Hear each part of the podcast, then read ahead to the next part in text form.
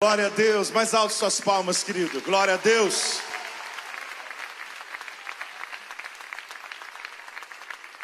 Que alegria estar com vocês aqui. Pode sentar. Felipe ficou até mais sério quando veio me apresentar. Já estava mandando cortar seu microfone irmão, mas aí tudo bem. Que igreja linda, que lugar lindo. Demoraram demais para me chamar, Felipe. Vou te falar, hein? Eu vim, eu ainda estava vindo quando era no outro lugar, entendeu? Então agora estou aqui. Comigo está meu filho, Lara também, fica de pé. Eles vieram me acompanhar. Lara vai se casar com meu filho. Daqui ainda. E o Alexandre sempre me acompanhando nas minhas viagens. Obrigado, Alexandre. Eu vim de volta redonda. A estar com vocês aqui é uma alegria. Quase não consigo. Eu falei para o Felipe que eu resolvi uma semana atrás colocar cabelo, só que fiquei careca. É, é. Estava até conversando sobre isso, né, irmão? Mas aí, no teu caso, a gente tem que orar mais, né? E aí inchou meu rosto, eu falei, vou chegar lá, lá em casa o apelido está sendo Urso Panda. Tá, minha filha me chamou agora de, de monge budista. Eu falei, eu tô. Então eu não sou tão gordo assim como eu tô, não. Quando eu ri aquela carinha assim, fofinha, é porque eu tô aqui antes do tempo ainda, está se recuperando aqui a, o rosto. Mas isso não vai atrapalhar em nada o que Deus vai fazer aqui neste lugar. Eu quero muito compartilhar algo com vocês. A minha pergunta é: o que você veio começar hoje? Deixa eu te perguntar uma coisa: o que você veio começar hoje? Fora de opção, nada. Ou seja, você vai começar algo hoje aqui neste lugar. Eu quero ler uma palavra, mas eu quero falar uma coisa muito importante. Eu quero plantar uma semente no teu coração nesses dias. O mês de setembro é um mês de portais. É interessante porque a gente vive no calendário, que é o calendário romano, ok?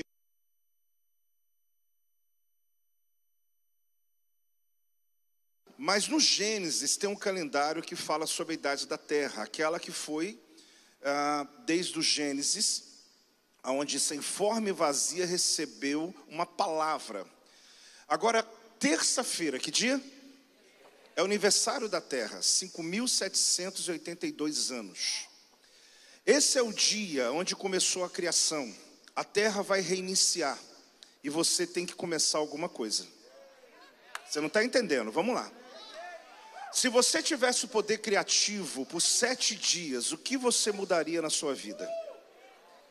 Talvez você diga, apóstolo, você está começando, não estou entendendo nada. Vamos voltar aqui então. Quem crê em portais espirituais? Você não é obrigado a crer, não. Estou perguntando que às vezes você apóstolo, nunca ouvi sobre isso. Mas existem portais espirituais. Quando você ora, querido, claro que Deus se move. Mas você sabe por que Jesus morreu na Páscoa? Foi coincidência? Será que a igreja nasceu em Pentecostes, numa data coincidência? Será que em tabernáculo seria uma data importante, agora em setembro, que representa a volta de Jesus, como cantamos Maranata hoje? O que eu quero dizer para você não é questão do judaísmo, longe disso. Mas agora, segunda-feira, seis da tarde, no calendário lunar, é dia 29 de Elu, ou seja, vai entrar o primeiro de Tisri. É o primeiro dia do ano judaico. É o primeiro dia do Gênesis, do ano do calendário do Gênesis. Nesse dia começa uma contagem de dez dias de Techuvá. É um tempo de arrependimento, é um tempo de entrega, onde você tem a oportunidade de reiniciar a sua vida. Antes de pregar, eu sinto de falar isso para você. Quando o Filipe falou que Deus me usaria, Deus me lembrou isso. Eu quero declarar nesse mês de setembro sobre a tua vida. Muitos aqui têm andado sem saber para onde vão. Mas Deus quer te batizar hoje com a unção da estrada, do caminho, do, do destino, da clareza. E esse dia que eu estou profetizando para você, já se prepare, porque no 7, na verdade, tem uma mudança no Brasil acontecendo. Mas na verdade, no mundo todo, a terra está reiniciando. Então você precisa entender o que você veio começar hoje. Você está começando algo na tua vida hoje. E Deus vai lhe dar sete dias para que você comece a reestruturar igreja, base, ministério, família, em todas as áreas da sua vida. Há um portal espiritual sendo aberto nesse mês de setembro. Quem crê, quem está recebendo, quem recebe a palavra, dá uma salva de palmas ao Senhor. Dá um glória a Deus em nome de Jesus. Dá um aleluia em nome de Jesus. Você sabe, querido, que contando dez dias é o dia de Yom Kippur. Você já deve ter ouvido falar que só uma vez ao ano o sumo sacerdote podia entrar no Santo dos Santos. É agora. Exatamente aconteceria no mês de setembro. Para ser mais objetivo, ah, no dia 16. Seria o dia que o sumo sacerdote entraria. Não precisamos mais disso, você sabe disso. Jesus já entrou, já rasgou o véu. Porém, existe um portal aí.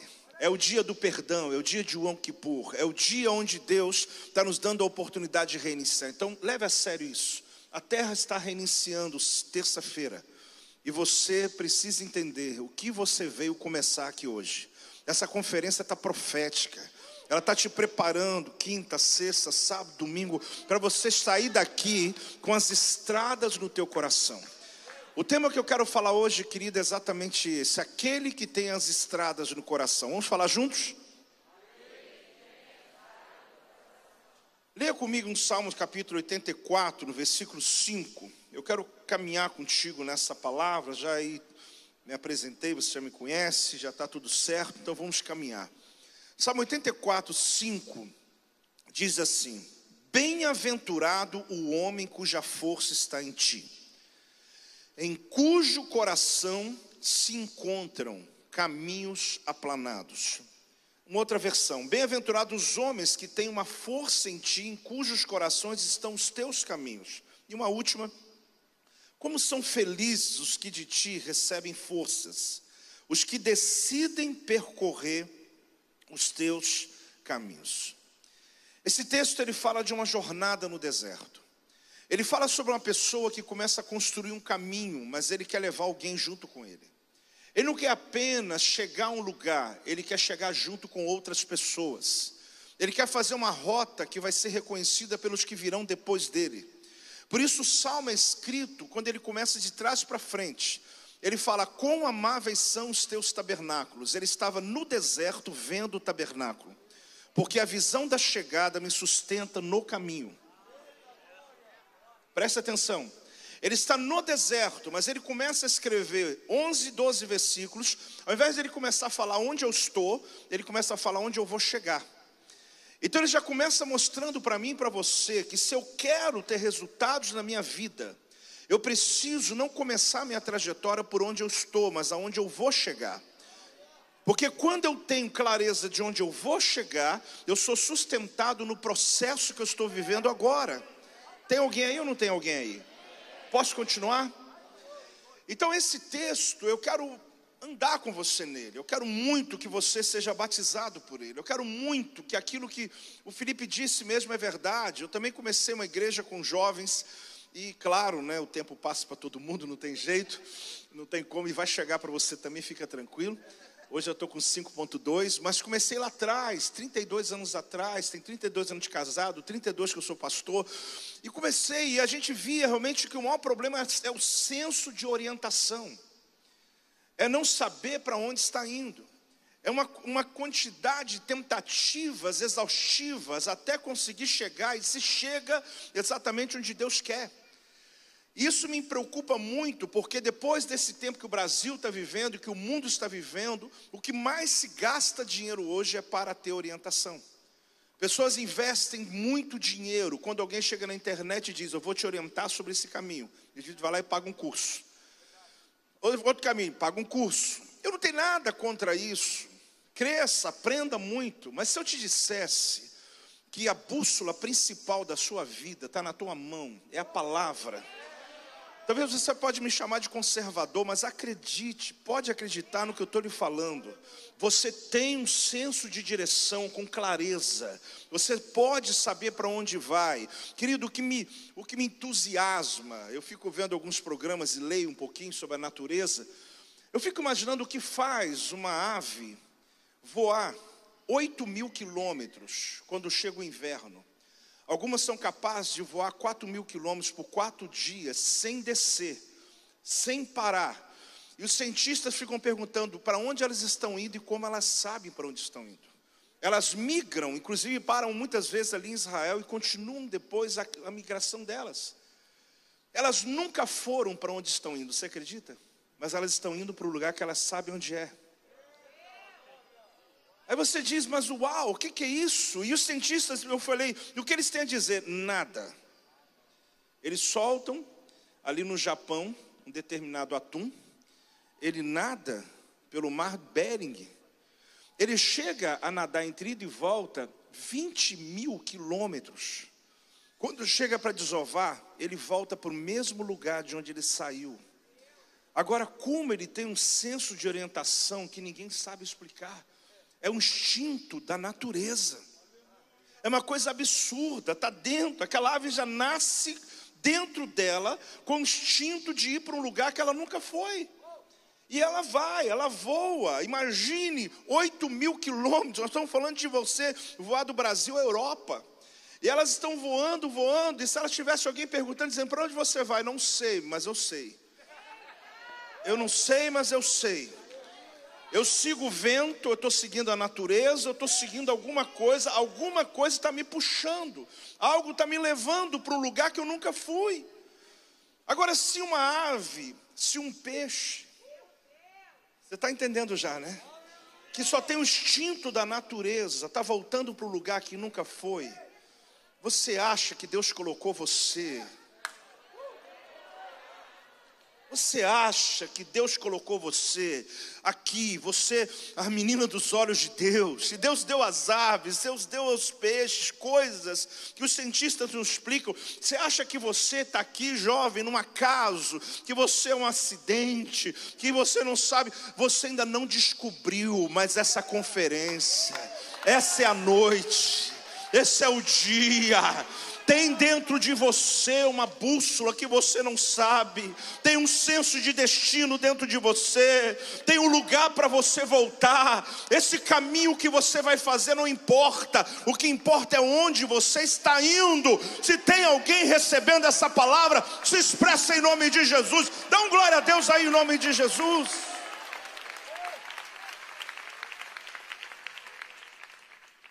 Bem-aventurado aquele que tem os caminhos aplanados.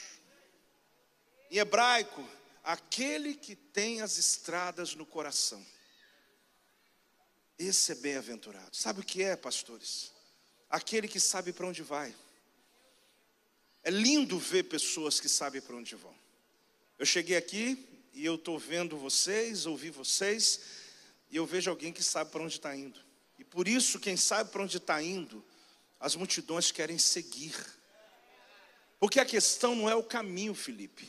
O caminho pode ser ruim. A questão é com quem eu estou. Tem nada a ver com caminho. Todo mundo aqui já fez uma viagem para um lugar maravilhoso com a pessoa errada. Lugar era lindo, não era? Mas deu tudo ruim, não deu? E tem gente aqui que já fez uma viagem para um lugar horrível. Não vou falar nome de lugar nenhum, por favor. Você mora em São. Desculpa. Você sabe que você vai em lugares que não são tão lindos assim, mas a pessoa que está com você, ela é capaz de fazer deserto não parecer deserto. Mas você sabe o que é isso? Não tem nenhuma mística nisso, não. Não tem nada de místico. É você estar com uma pessoa que ela tem as estradas no coração. Olha, se você conseguir sair daqui hoje à noite, com esse batismo que Deus vai dar a essa igreja, que não vai ter dúvida sobre o teu caminho. A gente está vivendo um tempo como nunca, chamado de modelagem. Só que está ruim demais. Porque a gente estava pegando, antigamente a gente olhava na Bíblia modelagem, hoje você está olhando no Instagram. E o problema não é nenhuma crítica, é, o problema é que é muito raso, é muito pouco, é muito ruim, é muito. E a gente começa a se modelar por aquilo que não tem nada a ver conosco. A gente precisa compreender aonde está essa modelagem bíblica que Deus tem para você. Já está mais provado de que não tem profissão rica, tem pessoas na profissão certa. Ah, você isso, você rico. Nada, eu posso ser o que eu nasci para ser e prosperar e muito nessa terra.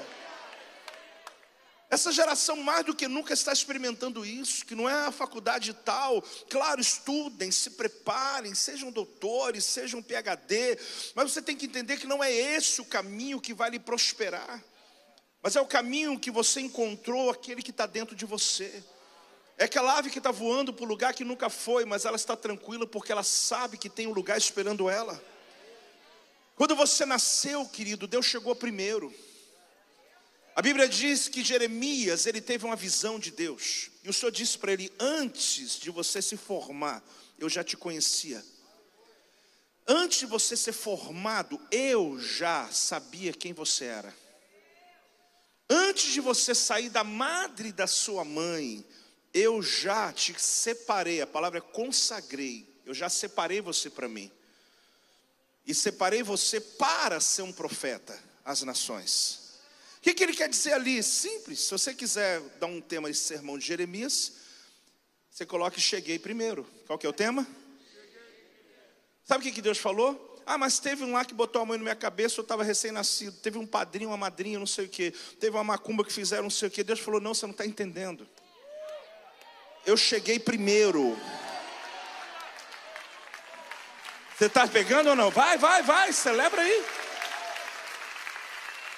Eu cheguei, você não está entendendo? Ah, mas eu nasci num lar. Ah, mas fizeram uma mandinga. Ah, mas fizeram. Ele está dizendo: não importa, meu filho. Eu te visitei lá na, na sua formação.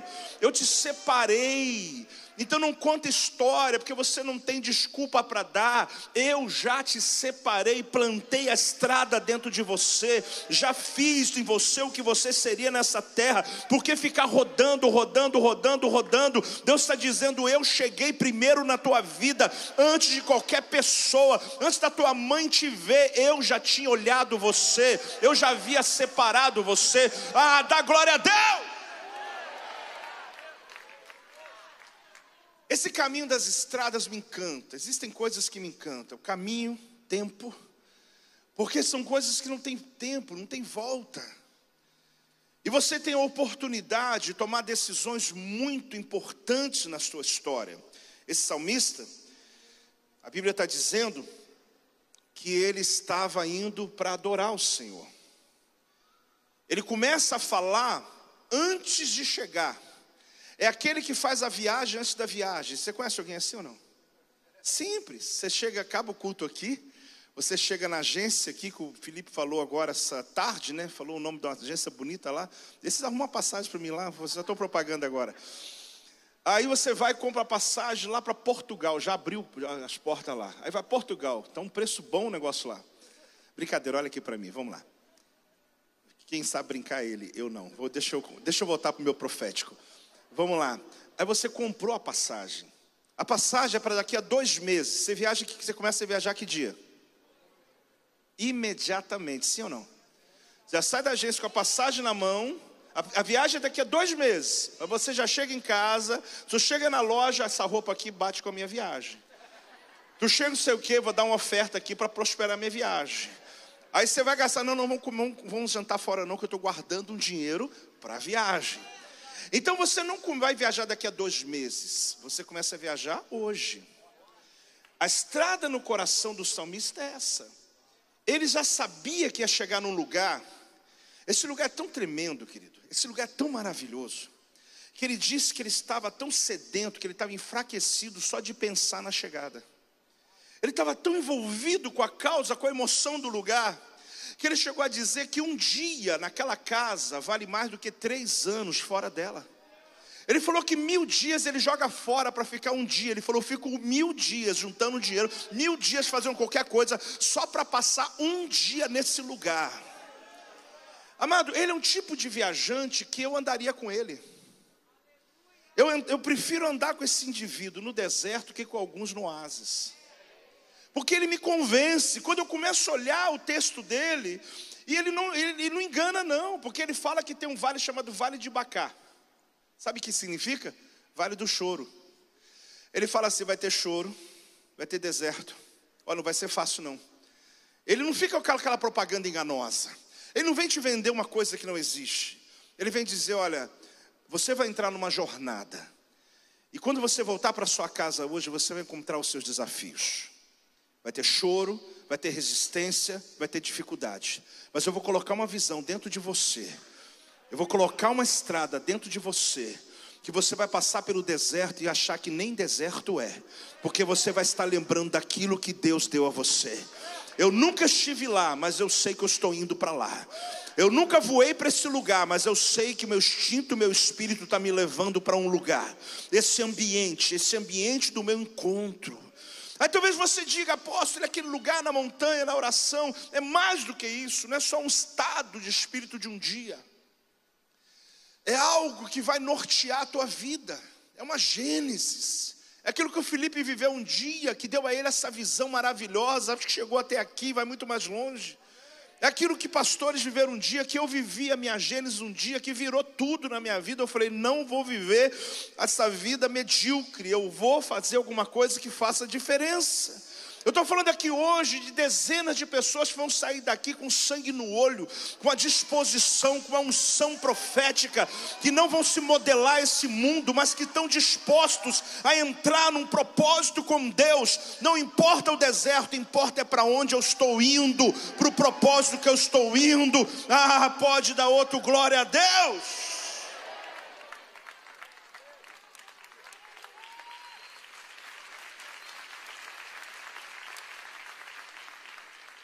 Não é um esporte que eu acompanho, o hockey, mas fala de uma lenda do hockey, do hockey. Não é do hockey, não, do hockey. Ele tem hoje 60 anos, Wayne Gretzky. É interessante que ele é um canadense, ele era o ótimo, ele era o melhor, com o taco dele. E um repórter chegou para ele e falou assim: "Que você, como você vê o jogo?" Ele era muito grande, por que, que você consegue alcançar o disco muito mais rápido e fazer gol do que os outros jogadores? Você é mais forte? Não. Porque você é mais alto? Não. Ele falou: não, nada disso. É porque a maioria deles corre para onde o disco está, mas eu corro para onde o disco está indo. Posso até errar às vezes, mas eu sempre vou tentar discernir no movimento do braço, no disco e tudo, eu corro para onde ele está indo, enquanto todos correm para onde ele está. Mas que sensibilidade ou habilidade é essa que poderia também um jogador te falar, ou outros esportistas dizer para você? Eu fico pensando quando eu ouço relatórios desse, eu que tenho o Espírito Santo, você que tem o Espírito Santo, será que não dá para você entender que Deus já está te mostrando aonde Ele está indo? Será que não dá para você compreender que não se trata de um modismo, mas se trata de uma intimidade com Ele? Moisés, quem mesmo? Ele estava prestes a desistir. Ele chegou a dizer: Deus, se o senhor não for comigo, eu não vou. Deus falou: Iavé chamar, vai com você. Eu vou, pode ir que eu estou contigo. Ele falou: Não, não, eu quero que o senhor mostre as tuas faces. É, é, é, é, claro, desculpe, na tua Bíblia, na minha está escrito mostra a tua glória, mas no hebraico ele está dizendo mostra as tuas faces. Se o Senhor não for comigo, eu não vou. Mas não, Moisés, eu, eu vou com você. Ele falou: não, não, não. Eu não quero ver só uma face, eu quero conhecer o Senhor. Então vai para a fenda da rocha, que eu vou passar por você. E muitos dizem que quando Deus vem, ele não vê a face de Deus, ele vê as costas. Mas ele não precisava ver a face. Ele precisava ver para onde Deus estava indo. Ele viu Deus passando e falou: Agora eu sei para onde Ele está indo. Meu problema não é sofrer, meu problema é saber se eu estou no caminho certo. Meu problema não tem nada a ver com um deserto, meu problema não tem nada a ver com luta. Meu problema é saber se está valendo a pena. Você está entendendo isso, querido? A questão não é, mas vai doer, não importa se vai doer. A questão é se eu estou andando na estrada que Deus colocou a minha vida. Então eu olho isso e vejo o seguinte: muitas pessoas hoje vivem nesse ambiente, onde estão numa bolha, literalmente, sem saber para onde ir. Há um salmo que eu queria celebrar com você, o Salmo 128.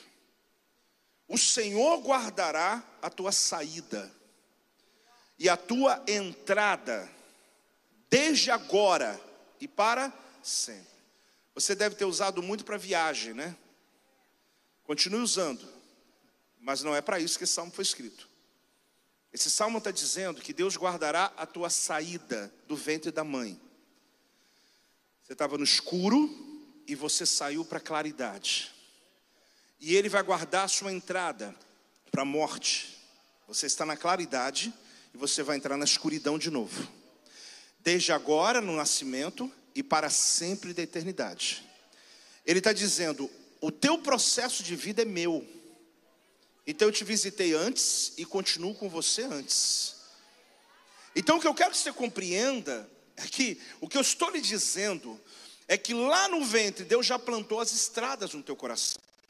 A sua batalha, querido, não é você simplesmente sobreviver, é descobrir o motivo pelo qual você nasceu. Eu sei que você já ouve isso muito, mas eu venho aqui te lembrar isso que é aí que faz toda a diferença. Bem-aventurado aquele que tem as estradas no coração. Bem-aventurado aquele que sabe para onde está indo. Quando eu vejo essa escritura, o que mais vem no meu coração, querido, é de trazer uma verdade, uma bússola, um entendimento para que as pessoas que estão ao meu redor, elas possam ter esse tino, essa direção. Muitas pessoas não conseguem que outros lhe sigam, porque eles não seguem, querido, porque você não sabe nem para onde está indo. Eu lidero pastores já há alguns anos, eu pastoreio pastores já há bastante tempo. Eu vejo muitos líderes chegar para mim e dizer, apóstolo, mas ali em Volta Redonda é mais fácil, ali em Niterói, onde o Felipe está, está muito fácil. Você tem que ver onde eu estou, a minha terra que é difícil, lá que é difícil. Eu digo, meu querido, não acredito nisso, eu não acredito nisso. Eu não acredito em lugar difícil, não acredito. Eu acredito em gente fora do propósito. Eu não acredito nisso. Eu já falei aqui antes, quando eu vim. Existem duas gerações muito objetivas na Bíblia: a geração de Ló e a geração de Abraão. Quando os dois se separaram, ficou muito claro o que estava acontecendo ali. Quando Deus chega para Abraão e diz: Acabou, não tem mais jeito, você tem que tomar uma atitude aí. Ele libera para que Ló escolha o caminho. Ló escolheu o caminho. E ele foi para as campinas lá de Sodoma e Gomorra. Ele foi para um ambiente desértico, próspero. Foi para um ambiente que era bom. O fato é que Abraão deu as costas, literalmente foi ao contrário, para um ambiente do deserto, ambiente seco, ambiente árido, de dificuldade. Os anos passaram. Quando o tempo passou, os anjos foram visitar os dois. Gênesis 18, três anjos visitam, no versículo 1, Abraão. Gênesis 19, dois anjos visitam Ló, versículo 1 também. Você vai perceber que no 18 está Abraão lá na porta da tenda, e os anjos vêm ver, e no momento que vão ver Abraão, Abraão está tão próspero, está tão rico, que a Bíblia diz que ele ficou riquíssimo. Agora, como que pode alguém ficar rico no meio do deserto?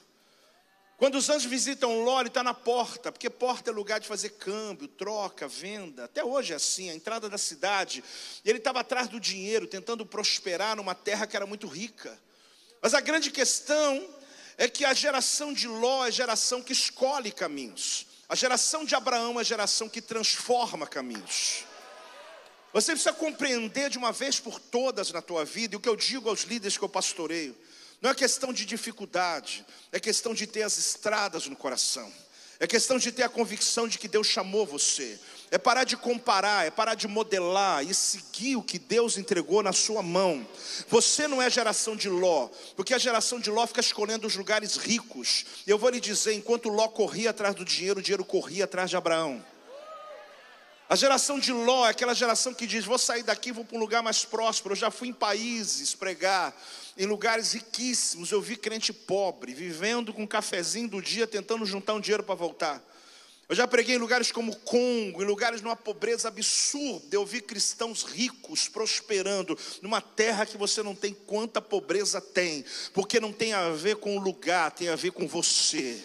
A prosperidade, você não recebeu não. A prosperidade está em você. Bate no peito aí, ó.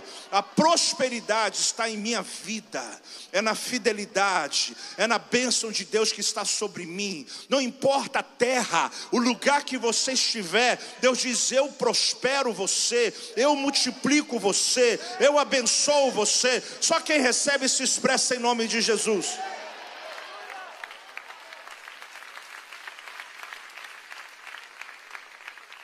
Mas faz diferença andar com aqueles que têm a estrada, que têm o caminho, que sabe para onde ir. No versículo 1 e 2 eu já citei, mas lembrando você, ele diz: Quão amáveis são os teus tabernáculos, Senhor dos exércitos. A minha alma suspira e desfalece. Eu estou quase morrendo, está dizendo aqui, pelos atos. Só de lembrar para onde eu estou indo, eu estou seco. Ele está dizendo, eu estou sem força. Sabe aquele que está indo? Eu estou falando de alguém, quem escreve esse texto é da família de Corá. Corá era a família que cuidava da porta do tabernáculo. 250 deles foram mortos, engolidos pela terra, porque se rebelaram contra Moisés. Porém, Deus preservou a geração ainda. Aqui está uma geração bem depois de alguém que sabia dizer o seguinte: minha família cuidava da porta, a minha família cuidava do tabernáculo, e a gente não sabia como a gente era feliz, porque a gente cuidava da entrada. E ele está dizendo: eu, eu trocaria tudo na vida para ficar um dia fazendo aquilo que um dia eu perdi. Eu não sei se você está entendendo o que o Senhor está falando aqui. Aquilo que você está abrindo mão, tem muita gente desejando. Aquilo que você não valoriza, tem muita gente desejando, querido. Está aqui hoje, eu não quero te emocionar, eu não quero, não tem, não tem a ver comigo, mas eu quero te fazer entender uma coisa. Você tem oportunidade, o cuidado, você tem o portal, a experiência, você está vivendo o tempo da vida que talvez você não está conseguindo entender ainda. Porque viver o presente no presente é uma dádiva de pouca gente. Peraí, peraí, você não ouviu. Deixa eu te falar esse negócio. Viver o presente no presente é uma dádiva de pouca gente. Porque a maioria está aqui pensando no amanhã. Tem muita gente que está aqui já pensando que hora que acaba. É natural, é a tua humanidade gritando. Tem gente que já está aqui esperando o que, que vai ser amanhã. Esse pregador está legal, mas amanhã vai melhorar. Não há problema. O problema é que você não está intenso. O problema é que você não está inteiro. O problema é que você está pensando no que pode acontecer depois. Só que viver o presente no presente é a coisa mais maravilhosa que alguém pode alcançar na sua história. Aquele tempo com teu pai, que você está inteiro com ele. Com a tua mãe, que você está inteiro. Ali não nada te atrapalha com alguém que esteja, com uma pessoa que você nem conhece, mas aquela 30 minutos você está dizendo, eu sou teu, nós estamos juntos aqui nesse momento. Você vai ver como a vida é maravilhosa e você não sabia. Você vê que existem coisas se perdendo no caminho e você não está percebendo. Está aqui a cada celebração, querido, acredite. Muita gente desejaria muito isso, mas viva com intensidade o teu momento, porque são nesses momentos que vão decidir a história da sua vida. Deus não está brincando, Ele visitou você lá no ventre e disse: Eu cheguei primeiro, ninguém chegou antes de mim. Eu estou no teu nascimento, eu guardo a tua entrada para a morte, eu estou junto com você depois também. Eu estou caminhando com você, agora faz a tua parte, porque eu coloquei as estradas dentro de você. Eu não te coloquei para ficar rico, eu te coloquei para te prosperar. Eu não te coloquei para ser importante, eu te coloquei para ser influente. Eu não te coloquei para aparecer em algum lugar, eu te coloquei para libertar os cativos que estão aprisionados. Ah, se alguém está entendendo isso, se 10, se 20, se mil pessoas entendem entende isso, ah, se expressa e dá um grito aí onde você estiver, em nome de Jesus. Fala comigo, a visão da chegada me sustenta no caminho. Isso não é nenhuma metáfora, isso é verdade da minha vida. Eu pastorei uma igreja há 29 anos, é o projeto Vida em Volta Redonda. Eu e minha esposa nos casamos no dia da formatura do nosso seminário, decididos a servir ao Senhor, depois de missionário por um tempo, aqui no Brasil mesmo, Deus me trouxe de volta à minha cidade na qual eu moro, na qual, na verdade, hoje pastorei a minha igreja. No processo, muitas vezes, eu tive a dor ou o desejo da desistência. Desculpa até decepcionar você. Mas o que me sustentou é quando eu olhava o que Deus me prometeu. Eu quero te dizer que eu poderia dar detalhes, mas não vem o caso hoje, são muitos anos. E que hoje, quando alguém diz, eu, eu senti isso, eu estou vivendo isso, eu falo, eu sei o que é isso. A gente teve tenda durante muito tempo, eu estava dizendo, Felipe, isso é tremendo, a gente viveu isso há 20 anos atrás. Eu quero dizer para você que o processo tem o vale de Bacá, é o vale do choro. O processo tem deserto. Não pensa que eu sou alguém que gosta de deserto, gosta de sofrer. Não, não, não, não. Eu, eu gosto aonde o sofrimento me levou. Dele eu não gosto. Mas se aprendi alguma coisa, não perdi nada. Você está entendendo ou não?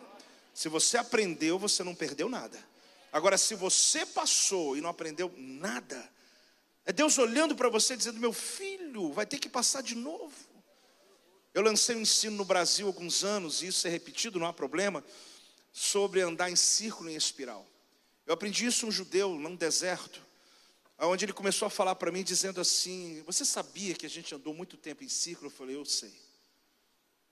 E então a gente teve que aprender. Porque a gente descobriu que não tem jeito, a vida é cíclica. Eu não tenho como não andar assim. Porque eu tenho aqui esse tempo, daqui a dias, está chegando o final do ano, daqui a meses você vai estar no mesmo lugar, com a mesma família, a mesma coisa, até a roupa deve ser a mesma. Porque a vida virou 12 meses de novo. Mas ele diz só que a gente desistiu de andar em círculo. Porque a pior coisa que tem é você andar 12 meses e estar no mesmo lugar, com o mesmo problema, com a mesma situação, com a mesma reclamação, com os mesmos limites da mente, com o mesmo jeito, não é possível. Mas ele disse: a gente descobriu que andamos em círculo, mas em espiral. Porque eu estou no mesmo lugar, mas no nível mais alto. Espiral, no mesmo lugar, mas eu não sou a mesma pessoa. Em espiral, eu estou na mesma igreja, no mesmo casamento, no mesmo lugar, mas eu não sou mais a mesma pessoa, porque alguma coisa aconteceu aqui dentro. Então não se trata de você passar ou não por desertos. Eu já lhe disse que o que importa é a companhia. Até porque uma vez Jesus, Deus não tirou aqueles três indivíduos da fornalha. E a gente olha o texto e fala: Meu Deus, por que não livrou? Porque Deus preferiu descer lá. Até porque um dia Deus não livrou Daniel da cova, você sabe, podia ter se livrado no caminho, mas Deus não quis, Deus quis livrar na cova, Ele quis descer lá. O entendimento de inferno e céu, querido, segundo uma teologia básica, é que céu é presença de Deus, Inferno é ausência de Deus. Nem se fala de demônio. Céu, o que, que é? Inferno. O que eu entendo sobre isso? Eu entendo que o salmista falou. Ainda que eu ande pelo vale da sombra da morte, não temerei mal algum. A tua vara e o teu cajado me consolam. Sabe por quê? Porque tu estás comigo. O problema não é mais lugar. O problema agora é pessoa. É a companhia. Então a questão não é onde eu estou, é quem está comigo. Só que Jesus, quando morreu, o apóstolo Pedro diz que ele desceu e pregou aos espíritos que estavam em prisão. Um pouquinho de Bíblia aí, quem já leu esse texto? Faz assim. Então ele existe, né? Para o pessoal que não leu ainda. A palavra grega não é pregação de boas novas, é querigma, é proclamar que venceu. Ele não foi evangelizar demônio, ele foi dizer o que aconteceu. Ele foi avisar. Passou três dias lá dentro fazendo essa bagunça santa. Nesse período, Colossenses diz para nós que ele expôs o diabo publicamente. Nesse período, ele pegou o documento lá, cancelou todo escrito de dívida que era contra nós. Ele foi resolvendo a vida. Você está sentindo aí, né? Eu também sinto aqui. Nesse período, ele foi organizando a nossa história. Só que ele morou três dias com eles lá. Eles tentaram prender, cadeia não prende. A teologia ensina, porque o salário do pecado é a morte. Matou alguém sem pecado, perdeu. Porque quebrou um princípio. E Deus vela pela palavra dele. E Satanás se deu muito mal quando mata um homem que não tinha autoridade para matá-lo. Então, quando ele chega no inferno, cadeia não prende ele, não tem, não tem como. Os demônios foram e foram avisando as castas maiores: vem porque a gente não conseguiu. O demônio manda o maior e diz: A gente também não está conseguindo. E manda o maior, e quando chega no diabo, ele mandou descer. E diante dos soldados, o texto é esse: tirou a patente de Satanás e disse: Você mexeu com a pessoa errada. Tirou a autoridade dele e morou três dias com ele. O céu passou para o inferno. O inferno virou céu, porque ele ficou morando três dias lá. Se até inferno vira céu quando ele chega,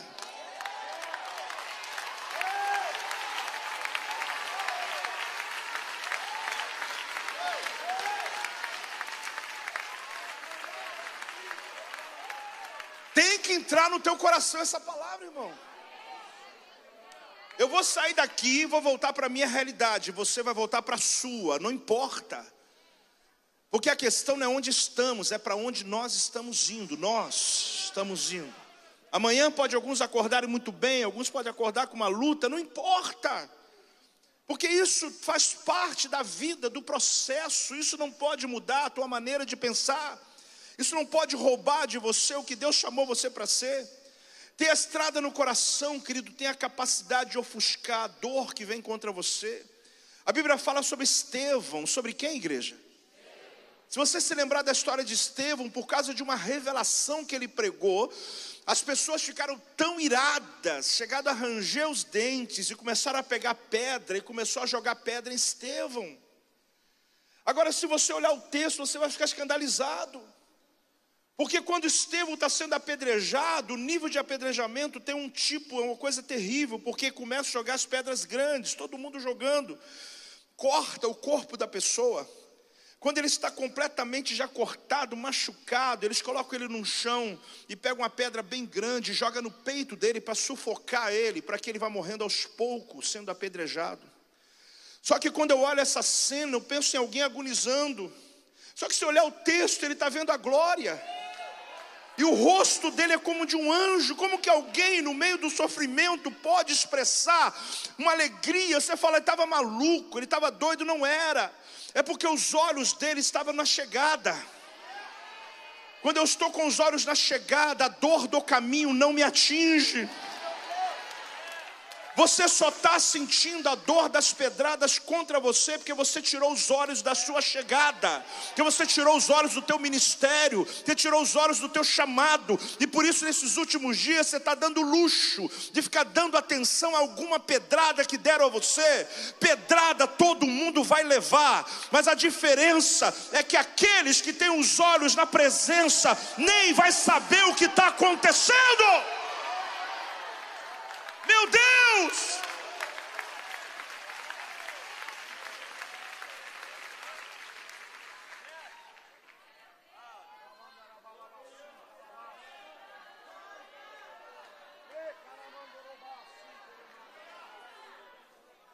Eu preciso ter certeza que você está recebendo essa palavra. De verdade, eu não vim aqui para cumprir a agenda, nem viajando eu estou esses dias. Eu realmente vim aqui porque eu entendi a seriedade eu entendi que alguma coisa hoje ia acontecer aqui. Eu entendi que essa noite vai dar eco, vai dar eco para muita coisa nesse Brasil afora. Inclusive pessoas que estão na internet, eu imagino o que Deus vai fazer nas casas, em lugares, porque eu creio no poder de uma palavra de Deus que é liberada. Olha, o apóstolo Paulo, sabe o que, que ele diz? Ele chega a dizer assim: Olha, Senhor, o teu poder, ele se aperfeiçoa no meio da minha fraqueza. Ele diz em 2 Coríntios 12, 9: Então ele me disse: A minha graça te basta, porque o poder se aperfeiçoa na fraqueza. De boa vontade, pois mais me gloriarei. Parece uma coisa estranha, mas ele está dizendo: mais me gloriarei nas fraquezas, porque ele tinha um propósito, para que sobre mim repouse o poder de Cristo. Sabe o que ele está dizendo para você aqui? Você é uma casa de poder. Preste atenção. Ele diz assim: para que sobre mim repouse o poder de Cristo. Ele está dizendo que quando me sinto fraco, Deus habita como um tabernáculo que habitava, assim como a Shekinah habitava o tabernáculo e tomava o ambiente, assim Deus habita e me faz uma casa de poder quando eu estou completamente enfraquecido. Ele está dizendo que eu cresço na minha fraqueza. Aqui não está falando sobre uma apologética, querido, a viver na misericórdia. Esse texto está dizendo que existem duas casas que você pode ser. Você pode ser uma casa de misericórdia, aquela que todo mundo tem pena de você, que as pessoas ficam toda hora cuidando de você, que você desistiu de ser ajudado porque você percebeu que quando você é curado ninguém olha para você mais e você quer continuar doente é a casa de misericórdia, é o tanque de Betesda, é o lugar de doente, é o lugar de gente que fica ali dizendo: Eu não quero me levantar, porque se eu me levantar, eu não vou ter a mesma atenção. Deus mandou você, como falou para Jesus, falou para aquele paralítico: pega a tua cama e muda desse lugar, Muda, você tem que mudar. Sai dessa casa de misericórdia. Porque talvez você está dizendo, mas você não conhece a minha história, você não conhece a minha também. Conta a tua que eu conto a minha. Porque todos nós, querido, temos uma luta para lutar. Todos nós temos uma história para contar. Mas não está em jogo aqui. Ele visitou você eu lá no ventre. Ele foi antes de tudo. Ele chegou antes de tudo. Você tem a segunda casa. Ou você vai ser a casa da misericórdia, ou você vai ser a casa de poder. E Paulo decidiu que a fraqueza dele não era para ninguém ter pena dele. A fraqueza dele, ele diz, para que o Senhor habite em mim com poder. Porque o problema de Paulo foi o que ele viu. Esse foi o problema. Meu Deus, foi o que ele viu. Ele foi ao terceiro céu. Ele viu coisa que só morto vê, só que eles não voltam e ele voltou. O problema foi o que eu vi, meu Deus. Então, quando alguém batia nele, ele falou: Isso aqui me ajuda a chegar onde eu vi. Ele falou: Pode bater. Ele não é masoquista, mas ele está dizendo: quer me matar? Eu não estou nem aí, porque o que eu vi, o problema foi o que eu vi. Eu vi coisas, eu não, eu não quero morrer, mas se quiserem, eu vi algo que está me esperando. Então, se quiser adiantar, pode adiantar. Então ele dizia: olha, quando vocês querem me enfraquecer, é que eu fico forte. Quando vocês querem me derrubar, é o que eu me levanto. E ele diz: Olha, a graça já basta sobre a minha vida. Eu quero te ensinar uma coisa, não esquece nunca mais. A gente ouve um termo que é usado muito na música. A gente usa isso também em outras áreas, pode ser na arquitetura e outros níveis. Inclusive até para se arrumar. Menos é mais. O que é o termo? Lá em casa a gente brinca que tem dia que alguém arrumou-se no escuro, porque você não está entendendo aquela roupa.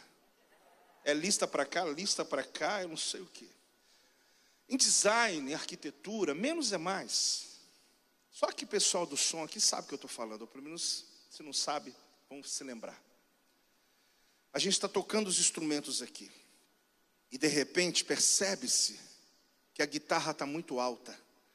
Eu não estou ouvindo a voz de quem está cantando.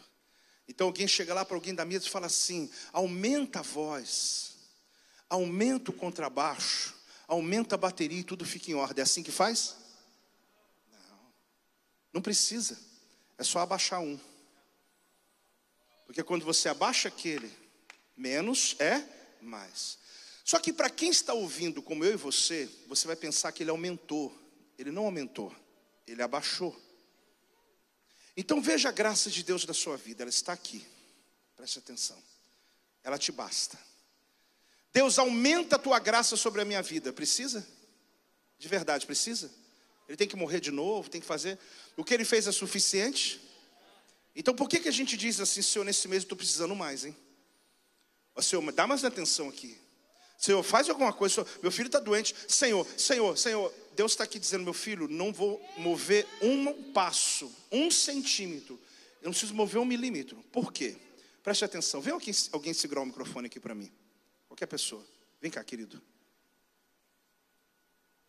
Então o que acontece? Aqui está a graça de Deus. Só segurar aqui na minha boca, o microfone. Aqui está a graça de Deus. Está aqui, ó. Deus aumenta. E Paulo disse: não, ela me basta.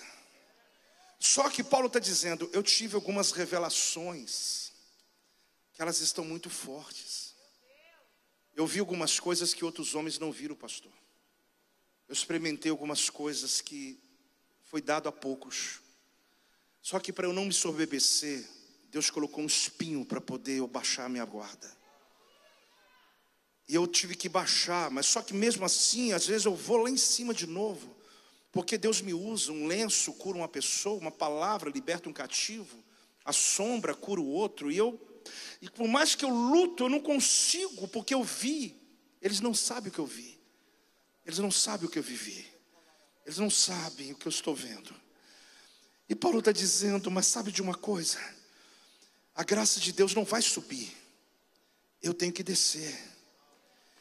Por quê? Porque o poder dele se aperfeiçoa na minha fraqueza.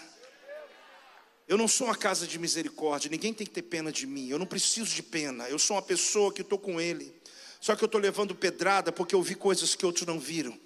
Só que eu estou achando que eu preciso ficar no alto e por isso eu sou um alvo fácil. Só que a graça de Deus, Senhor, aumenta a sua graça, aumenta a sua graça, vem para cá a tua graça, menos é mais. Não, eu vou ficar aqui, E Paulo começa a descer. Ele começa a descer, e você também. Você começa a dizer, Deus, eu não preciso explicar nada, porque Deus não se explica, tá, gente? Ele se revela. Deus não se explica, nunca vai explicar para você. No nosso interior, a gente tem uma sensação de que qualquer hora Deus vai usar alguém para explicar o seu problema. Ele não vai explicar. E tira o cavalinho da chuva, ele não vai explicar. Você tem que entender que ele não se explica, ele se revela na intimidade. Então, quando você disser, tua graça me basta, não precisa me explicar mais, eu estou com o Senhor, a dor está forte, mas eu estou com o Senhor, ele vai descendo.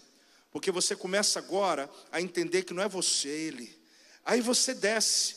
Só que quem está vendo pensa que a graça aumentou. Ela aumentou? Não, ela nunca aumentou. Ela está no lugar dela desde, desde a cruz. Ela está lá no mesmo lugar. Aí alguém diz para você, sortudo você, alguma coisa aconteceu na tua vida, Deus te ama mais do que os outros. Deus te ama mais do que os outros? Não, não, isso é impressão sua. Não tem problema sentir isso, não. Pode sentir.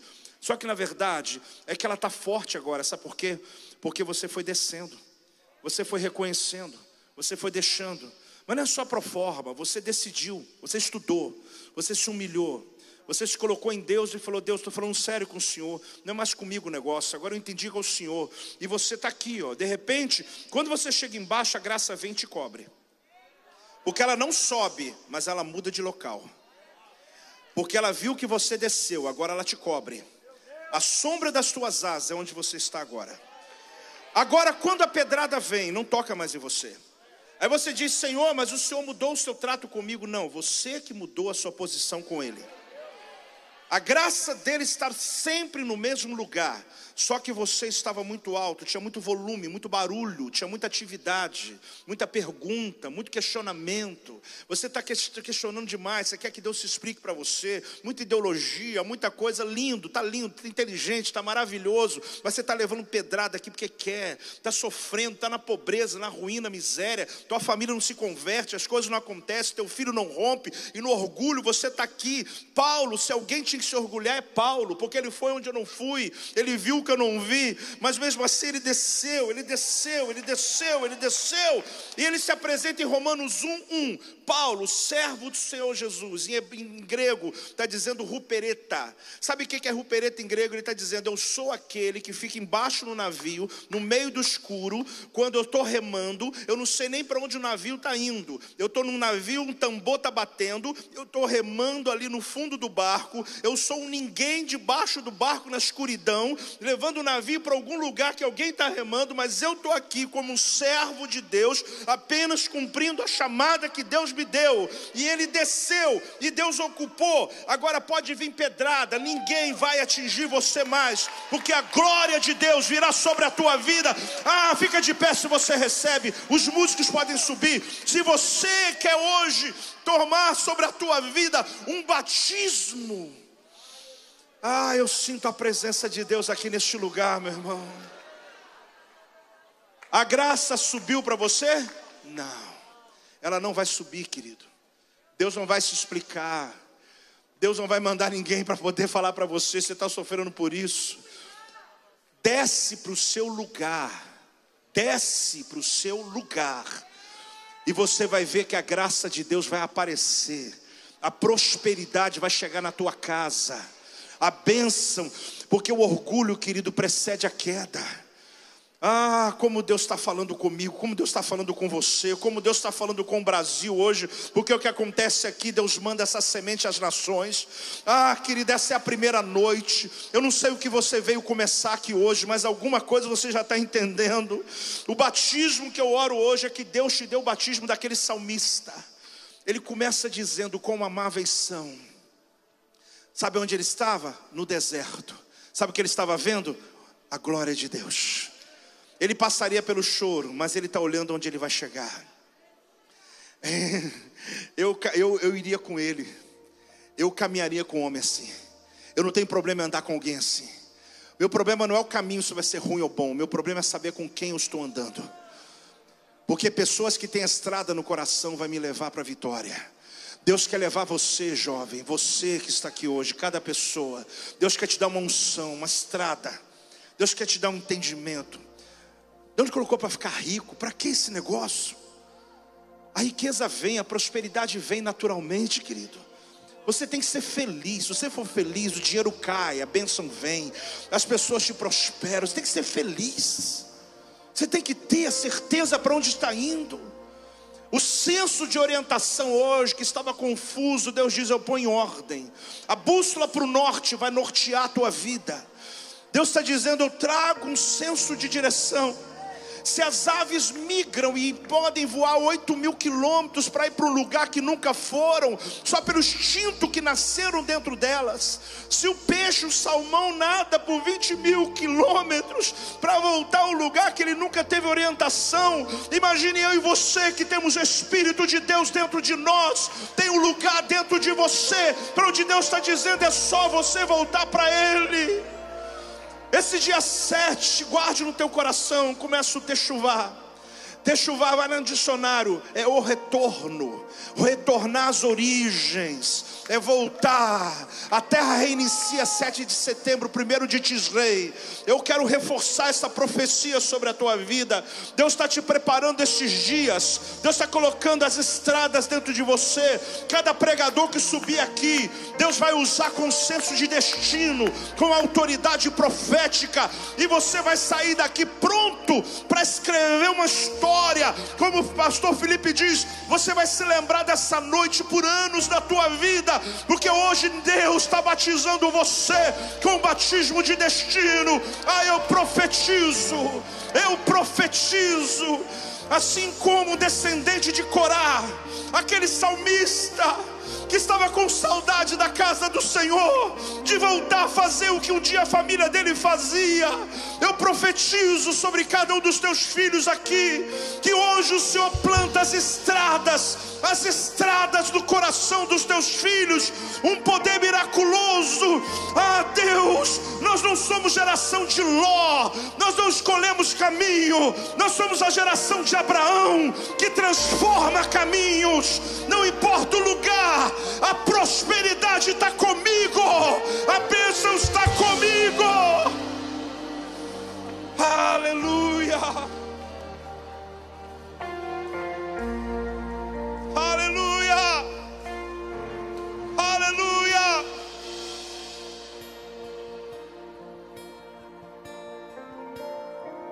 Se as pedradas vêm, assim como Estevão, ele olhava para a glória. Ele não sentia dor, querido, não é porque não havia dor, é porque não tinha como ela ocupar o lugar do que ele estava vendo. Você está ocupado com algo que Deus colocou em você. Não importa a perseguição que vai vir, Deus te colocou na estrada dele. Graça e paz, Lagoinha. Vocês estão felizes? Amém? Vocês estão felizes? Glória a Deus, eu estou muito feliz de estar aqui com vocês. Estou muito feliz de estar nessa casa. Eu quero agradecer ao Bernardo, a Tainá, ao Felipe, a pastora Mariana, a todos os, os líderes, os pastores pelo convite. Me sinto muito honrado e muito feliz em poder cooperar com vocês nessa noite tão especial. Comigo está a minha esposa, a Agnes, fica de pé, meu amor. Essa aqui é a Agnes, a minha esposa. Ah, a gente tem uma filhinha que chama Bela. É bela porque ela é bela mesmo, é a cara do pai. Tô brincando, é a cara da mãe, cara, não teve jeito. Cara da mãe. E a gente tá a gente veio aqui com o coração aberto também para receber e estar tá com vocês. Eu acho que tem pessoas de Manaus aqui, tem? A gente só anda em tribo, tá, irmão? Tô brincando. Manaus tem gente, tem gente, irmão, tá? A gente está lá. E, e, e, eu não sei, eu acho que você me convidou esse tema floral, né? Eu entendi. Eu entendi a sacada. Ele é de Manaus, vamos trazer ele, vamos. Mas irmão, sem mais delongas, vamos abrir as Sagradas Escrituras, a carta de Paulo aos Filipenses, capítulo 3, a partir do versículo 7. Eu queria que você, enquanto você abre, que você também abrisse seu coração para ouvir essa palavra e que você possa sair daqui não impactado comigo, mas com a palavra que aqui vai ser proclamada. Amém? Vamos ler o texto. Mas o que para mim era lucro, passei a considerar como perda por causa de Cristo. Na verdade, considero tudo como perda, comparado à suprema grandeza do conhecimento de Jesus Cristo, meu Senhor, por quem perdi todas as coisas. Eu as considero como esterco, para poder ganhar Cristo e ser encontrado nele, não tendo a minha própria justiça que procede da lei mas a que vem mediante a fé em Cristo, a justiça que procede de Deus e se baseia na fé. Quero conhecer Cristo, o poder da ressurreição e participar em seus sofrimentos, tornando-me como Ele em Sua morte, para, de alguma forma, alcançar a ressurreição dentre os mortos.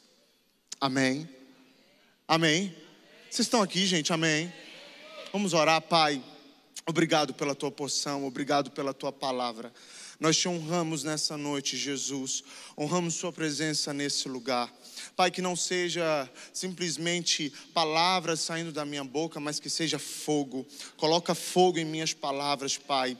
Que possamos sair daqui não da maneira que entramos, mas que através da Tua palavra possamos receber de Ti uma porção poderosa quando a tua palavra é exposta, quando a tua palavra é proclamada, o nosso coração se alegra. Por isso, Jesus, hoje queremos sair daqui alegres por ter ouvido as tuas, a tua palavra, a tua escritura. Obrigado, Jesus, por essa oportunidade. Obrigado por tudo que o Senhor tem feito já em nosso meio. Em nome de Jesus. Amém. Amém. Meus irmãos, antes da gente começar a expor o texto, eu preciso falar para vocês ah, como que a carta de Filipenses foi escrita, em qual contexto. A carta de Filipenses foi escrita, obviamente, pelo apóstolo Paulo, quando o apóstolo Paulo estava em sua primeira prisão em Roma. Ela foi escrita em 61 depois de Cristo. Paulo recebe a notícia de que essa igreja estava sendo contaminada por falsos mestres, falsos mestres judaizantes que disseminavam a mensagem de que a salvação por meio da fé, a justificação que procede de Deus através do seu filho, não valia de nada. Os judaizantes diziam que nós precisávamos fazer algo para conseguir a salvação. Essa mensagem, essa mensagem estava entrando na igreja de Filipos e alcançando muitos cristãos. Então Paulo, ele escreve essa carta, um dos motivos principais é para combater essa heresia. Porque nós que estamos em Cristo, nós que somos cristãos, não precisamos fazer nada para que alcancemos a salvação. Vamos lá. A salvação, ela é pela graça mediante a fé. Não é por isso que vamos viver uma vida de qualquer maneira, não. Vivemos como salvos, vivemos como alguém que foi alcançado pela graça, vivemos como alguém que foi justificado através do Filho, vivemos como alguém que olha para a cruz e entende que obedecer os mandamentos é um privilégio. Então, meus irmãos, estamos aqui diante de uma das palavras mais especiais que o apóstolo Paulo escreve àquela igreja. O tema central da carta é a alegria, mas não alegria em coisas, mas alegria em Cristo Jesus. O que me espanta aqui é que Paulo, mesmo preso, fala sobre alegria. No capítulo 4, no versículo 4, a gente vai ver o apóstolo Paulo falando: alegrem-se sempre no Senhor. Ele não estava em Copacabana, na beira da praia, não, ele estava preso, prestes a ser julgado. E é exatamente isso que nós, a nossa geração, precisamos começar a entender que homens de Deus, por mais que estejam passando por momentos difíceis, homens de Deus, mulheres de Deus, por mais que estejam passando por momentos de aflições, não perdemos a nossa alegria. Porque a nossa alegria não está fundamentada no que fazemos, mas a nossa alegria está fundamentada em uma dádiva. A dádiva do Pai. Qual é a dádiva do Pai? O seu Filho, Jesus Cristo, por meio do qual somos justificados. Jesus, Ele é a propiciação pelos nossos pecados. Então, meus amigos, entendendo o contexto, da carta de Paulo e entendendo o porquê que ele escreveu isso, vamos ir a fundo nesse texto. O meu objetivo hoje é expor versículo por versículo, parte por parte. Não, eu não quero falar para vocês o que eu quero, mas eu quero ser totalmente governado por essa palavra. Que essa palavra possa governar esse púlpito agora e que possamos sair daqui alegres por tão somente ter ouvido as sagradas escrituras sendo expostas. Meu objetivo não é que você saia daqui falando assim, que homem maravilhoso. Não, não, não. Eu quero que você saia daqui dizendo assim, que Jesus maravilhoso. Que Jesus maravilhoso. Então, Lagoinha, apertem os cintos, porque a gente vai entrar em uma viagem que talvez, talvez não, com toda certeza, mudará a sua vida. Essa viagem não é para um país, essa viagem não é para um lugar, mas essa viagem é nas riquezas das Escrituras Sagradas. Vocês estão prontos? Ah, vamos lá, parece que só tem gente aqui na frente, fundão. Vocês estão prontos, amém? Vamos lá.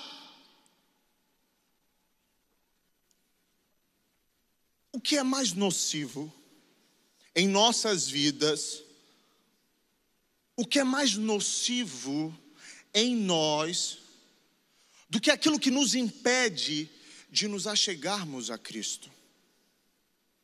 O que seria mais, vamos pôr como maléfico? O que seria nocivo do que aquilo que nos atrapalha de, chegar, de nos achegarmos a Cristo?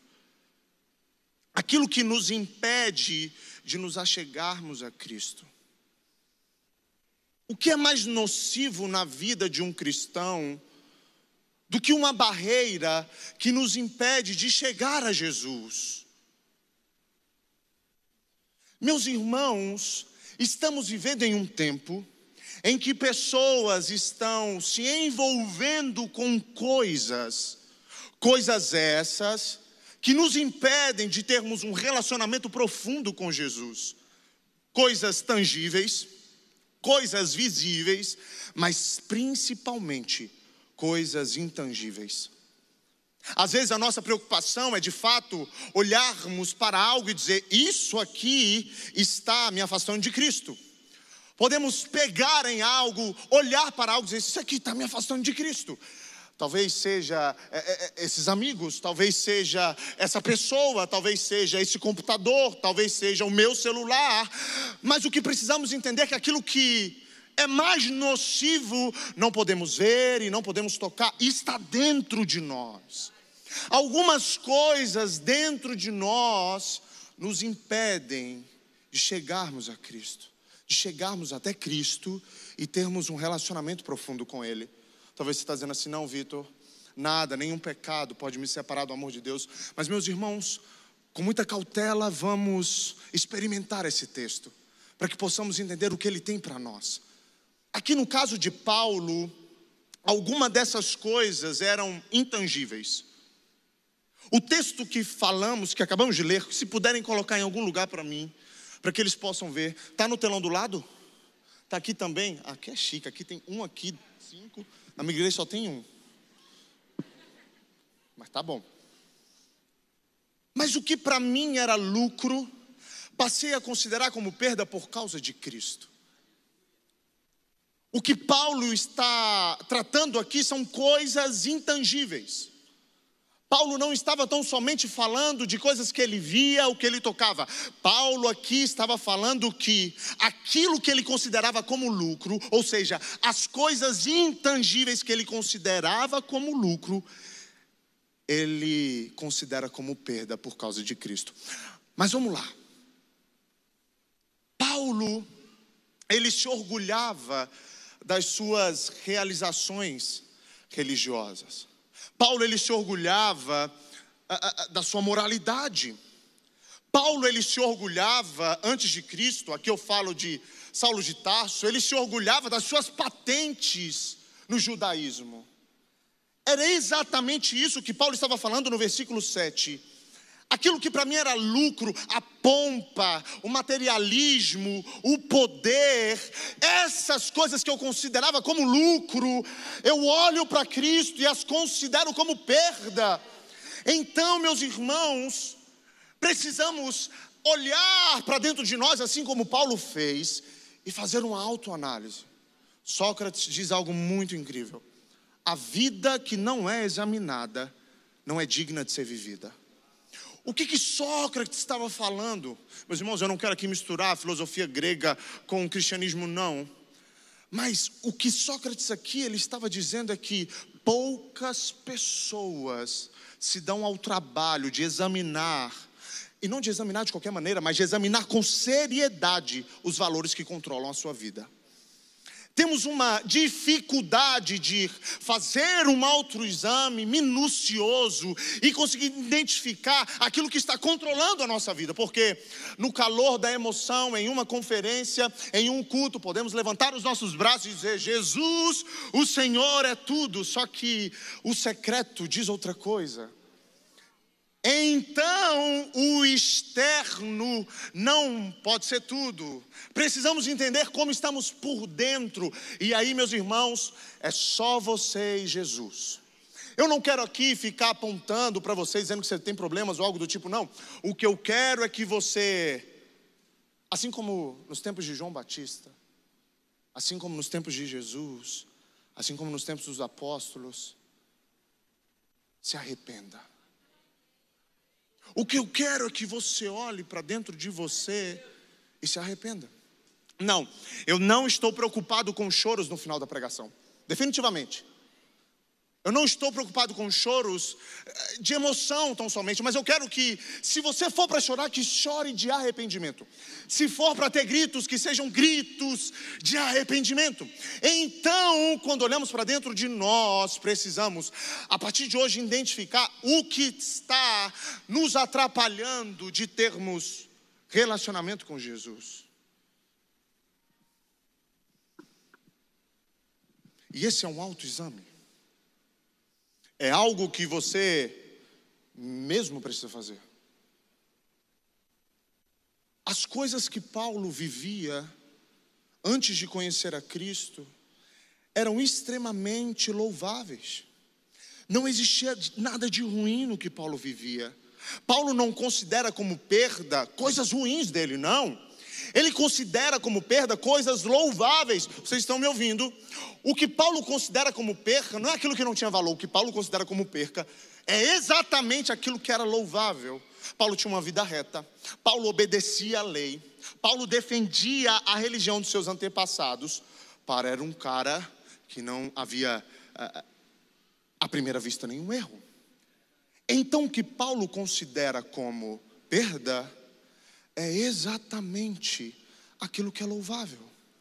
Mas nenhuma dessas coisas dava a Paulo a satisfação de ser aceito diante de Deus. Ele teve que perder a sua religião, ele teve que perder aquilo que era até louvável pelos homens, para se encontrar, para ser banhado com a salvação. Meus irmãos, o que está em jogo aqui não é um tempo, mas o que está em jogo aqui essa noite é uma vida. Cristianismo é vida e vida eterna. O que estamos falando aqui nessa noite não é simplesmente um mês, dois meses, um ano, mas estamos tratando aqui daquilo que pode moldar a nossa trajetória cristã. O rabino Saulo de Tarso. O rabino Saulo de Tarso encontrou-se com Jesus. O Filho de Deus. E aí, nesse contexto, os valores daquele rabino mudam. Ao encontrar com Jesus em Atos 9, no caminho para Damasco, os valores daquele homem que tinha uma pompa religiosa gigantesca mudam completamente. Quando Saulo ele faz um balanço da sua vida, quando Saulo ele olha para o livro caixa da sua vida, eu fiz administração. Alguém aqui fez administração? Amém? Só tem rico aqui. A administração é um, é um negócio muito bom, né? Eu, eu, queria, minha vida toda era fazer administração. nasci, vou fazer administração.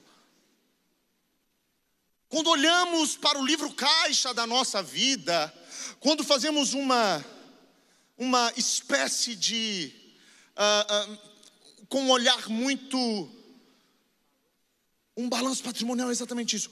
Quando olhamos e fazemos os cálculos, precisamos ver os resultados. Paulo, com uma linguagem de administrador, olha para o livro caixa da sua vida e descobre que Jesus Cristo é tudo, é tudo, é tudo, é tudo que ele precisa. E não somente isso, Paulo olha para o livro caixa da sua vida e declara que tudo que ele viveu até agora sem Cristo é como esterco.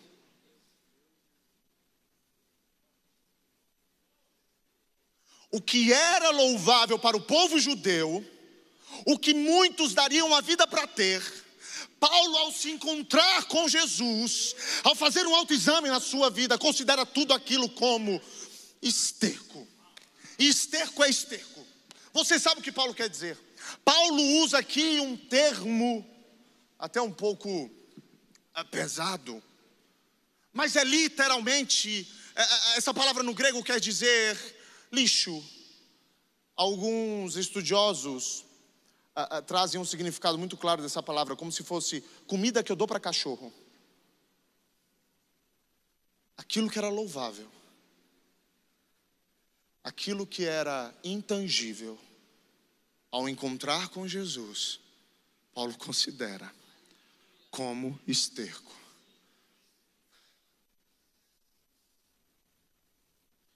Vamos entrar a fundo aqui agora. Versículo 8. Na verdade, lê comigo. Lê, lê em voz baixa aí com você. Na verdade, considero tudo como perda.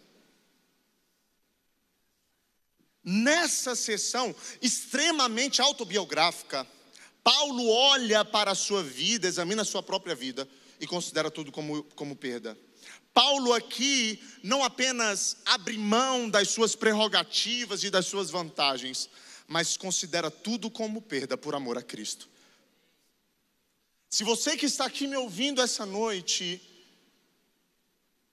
considera coisas em sua vida se você considera que aquilo que você tem na conta bancária, aquilo que você carrega na sua casa, o carro que você dirige, é tudo, meus irmãos, ao olharmos para Cristo e ao entendermos a salvação, somos, somos a, a, a, colocado cara a cara com aquilo que é uma dádiva. E uma dádiva não somente de um presente simples, mas uma dádiva que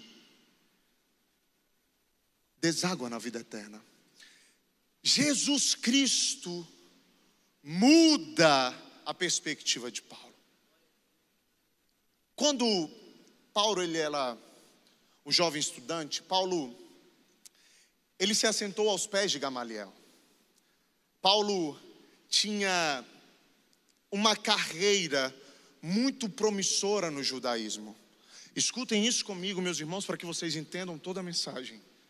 No entanto, ele abriu mão de tudo isso para se tornar um cristão e um pregador do Evangelho.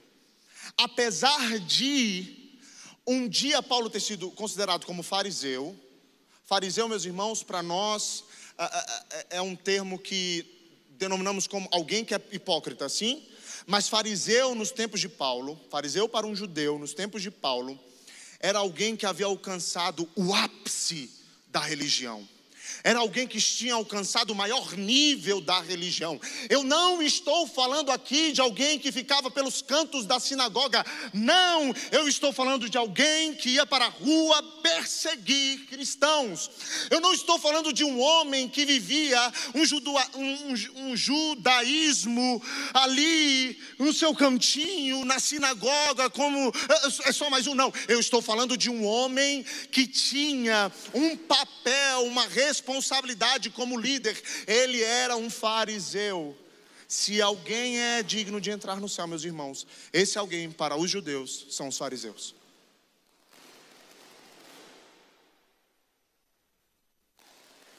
Paulo tinha uma excelente reputação. Paulo era um estudioso. Paulo era um líder religioso.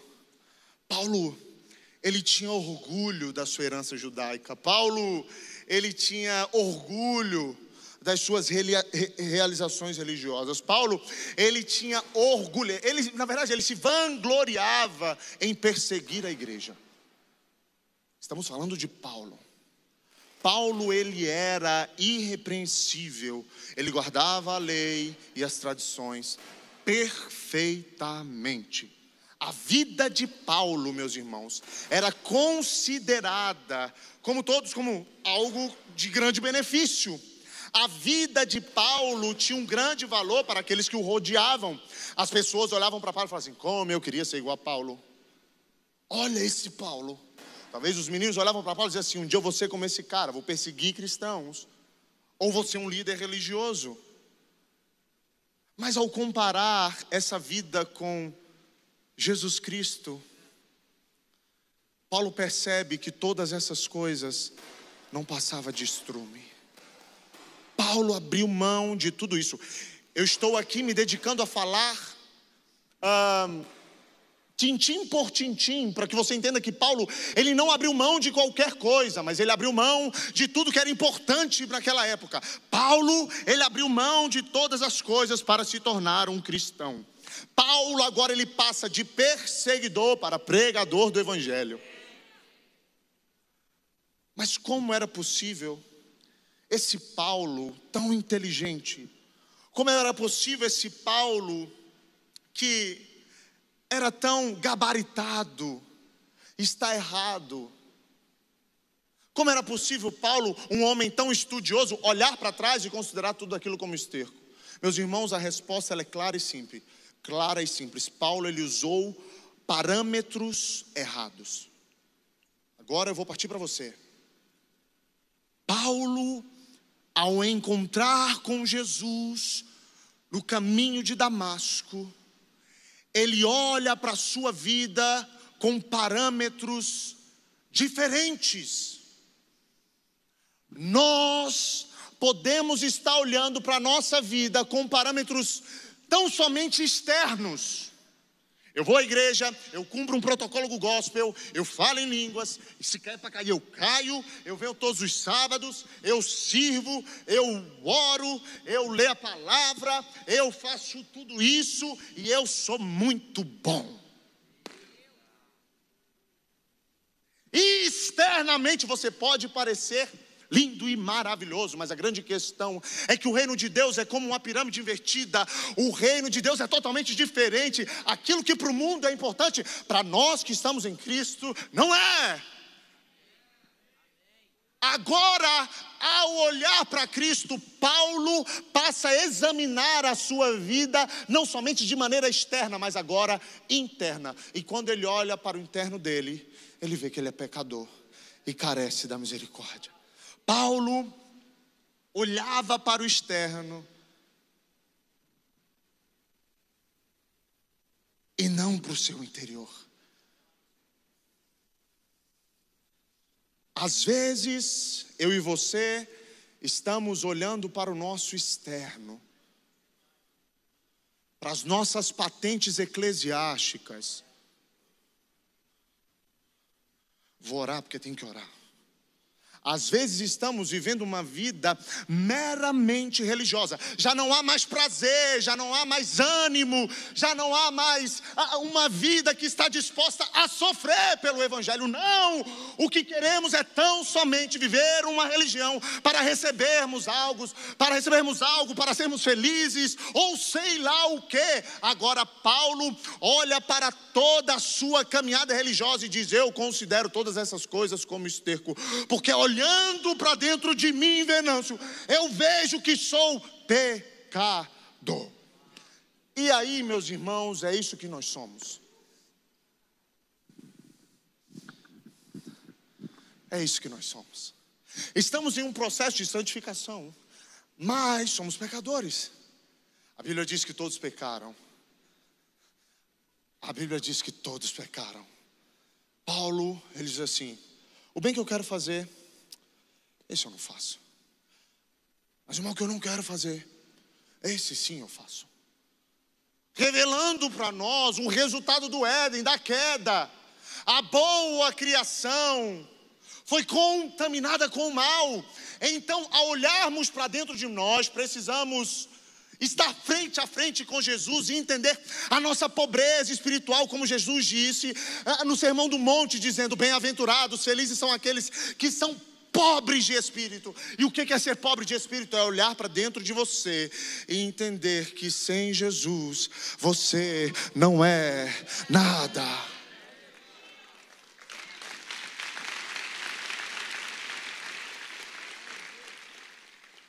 Hoje precisamos olhar para dentro de nós. Assim como Paulo, ao encontrar com Cristo, faz uma retrospectiva da sua vida e considera tudo como perda. Hoje precisa olhar para dentro de nós e começarmos a considerar algumas coisas como perda. Chegou a hora de sentarmos, analisarmos, entendermos o que é perda e o que é ganho nas nossas vidas. Chegou a hora de fazermos um autoexame, isso bem detalhado, para ver se de fato Cristo é o eixo da nossa alma, para ver se de fato Cristo é o centro das nossas vidas. Por que isso não pode ser somente externo?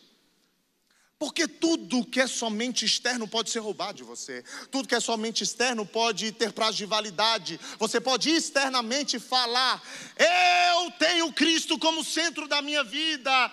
Mas, meus irmãos, se a sua vida interna, se você ocultamente diz outra coisa, isso é falso. E eu me incluo nessa palavra. O que eu estou falando aqui para vocês hoje, e que eu acho que é importantíssimo, é olharmos para dentro de nós e entender que não somos bons o suficientes para conseguirmos a salvação e principalmente reconhecer a nossa depravação, o nosso pecado, pecadores que somos, carecemos da misericórdia do Senhor. E quanto mais precisamos, mais corremos para Ele. Quanto mais precisamos, mais. Ah, meus irmãos, quanto mais precisamos, mais. Não fizemos assim, eu sou bom o suficiente, eu sou um dos líderes do Bernardo, eu sou um dos líderes aqui da. Olha, eu sou. Peraí, peraí. Eu sou líder, eu estou aqui na Lagoinha. Quando era não sei aonde, era na casa do Felipe. Eu estou aqui há muito tempo.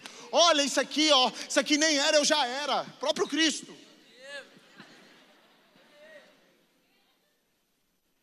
Então respeita. Então, por favor, se coloque no seu lugar, meus irmãos, um cristão.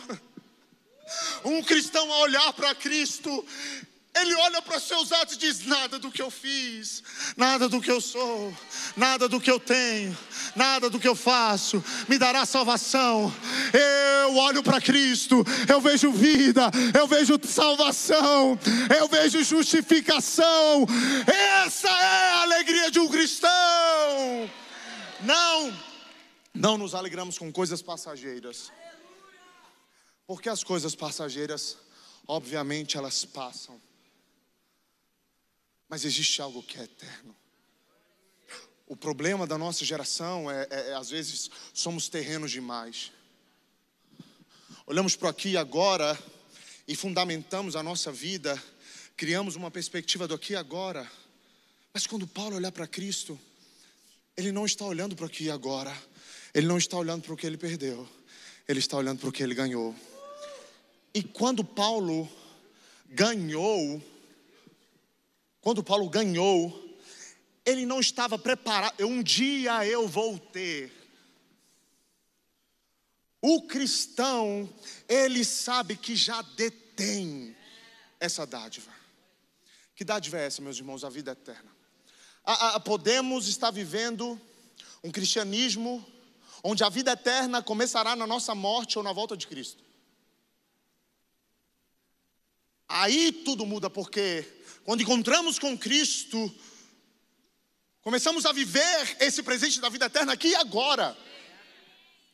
Portanto, não um dia eu vou viver para sempre, não. Você já é um ser eterno. Ele já te deu vida eterna. Isso é de uma riqueza imensurável.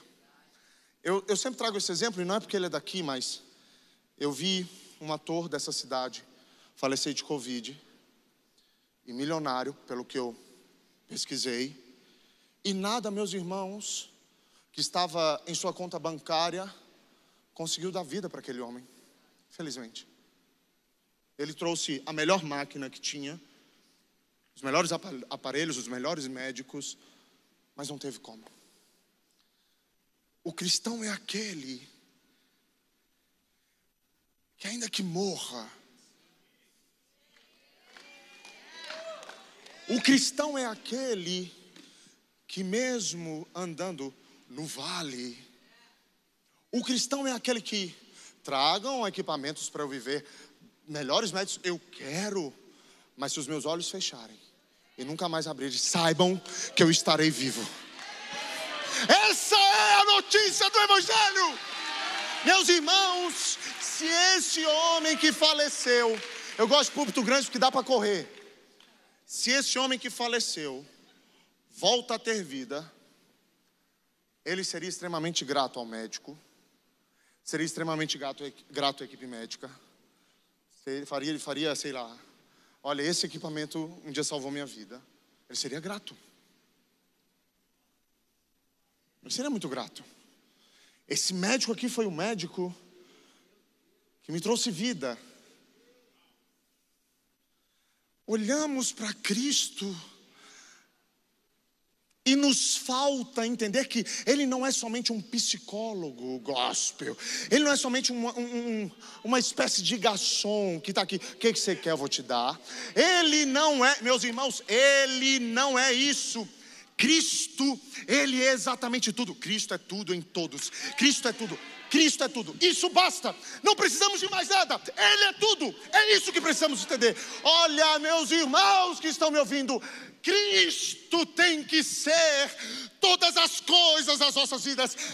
Ele deve ter o centro do nosso coração. E sabe por que eu falo assim, meus irmãos? Porque a nossa geração, enquanto não entendermos isso, a gente pode lotar conferências, lotar estágios, lotar, lotar, lotar, lotar, mas se não houver um arrependimento genuíno, oração, busca, arrependimento, Ele não sarará a nossa terra. Aí isso muda todas as coisas. Porque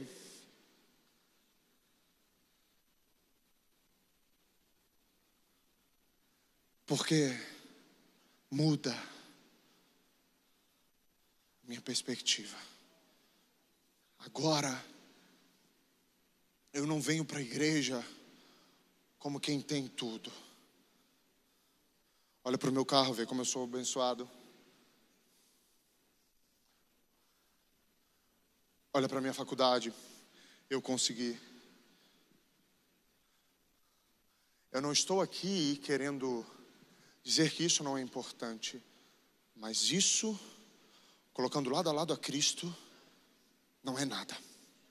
O próprio Jesus disse: alguém quer me seguir, negue-se a si mesmo, tome sua cruz. Em outro evangelho, e eu não vou saber qual, é um dos quatro ele diz que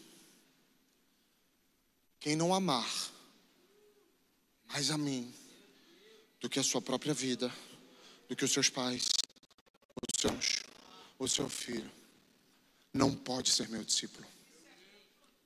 O cristianismo, meu irmão, a gente não pode ver um cristianismo reloquitizado Gostou? Eu tô moderno. Eu não sei qual é a boneca da hora aí. Minha filha, minha filha tem um ano e sete meses, gente. Mas eu não posso viver um cristianismo.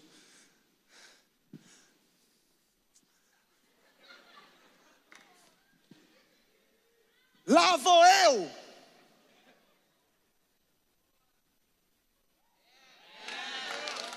Onde você está? Onde você está?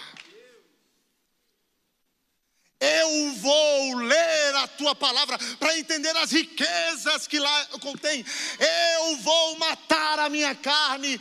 Eu vou matar a minha carne. Onde você está? Onde você está? Isso eu não faço por peso, mas isso é privilégio.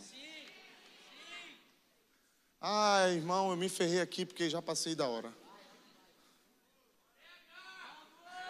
Então, Lagoinha Niterói, podemos estar sentados nas fileiras das igrejas, com o nosso nome no hall de membros. Uau! Ser conhecido pelo pastor, que incrível! Podemos ter acesso ao pastor, sem que haja um mediador. A gente pode estar muito bem na igreja, e glória a Deus por isso. Mas se você nunca entendeu a dádiva do Pai, você pode estar vivendo um cristianismo muito parecido com o judaizante. O que Paulo fazia, Caio, era tentar conseguir salvação através dos ritos religiosos. Às vezes, o nosso cristianismo está pautado exatamente nisso. Eu vou lá no Venâncio orar porque, ah, preciso de algo. Ou então eu vou lá orar porque, ah, ah vai que eu sou castigado, né? Porque eu vou, eu, eu vou na igreja porque eu preciso ir, porque eu sinto que quando eu não vou, eu perco alguma coisa. Em um gabinete com uma moça lá da nossa igreja, ela olhou para mim, meu irmão, e disse assim: Pastor, nessa pandemia, eu não tenho mais nada além de Cristo. Você acredita?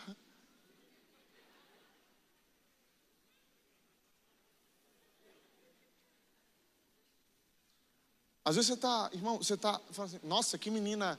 Às vezes você é assim, eu sou assim. Olha, eu estou passando por uma, eu só tenho Jesus como se ele fosse mais um item da sua agenda, como se ele fosse mais uma coisa na sua prateleira. Não, ele é tudo. Jesus Cristo é o Rei dos Reis, o Senhor dos Senhores. A Ele seja a glória. A nossa vida é glorificá-lo.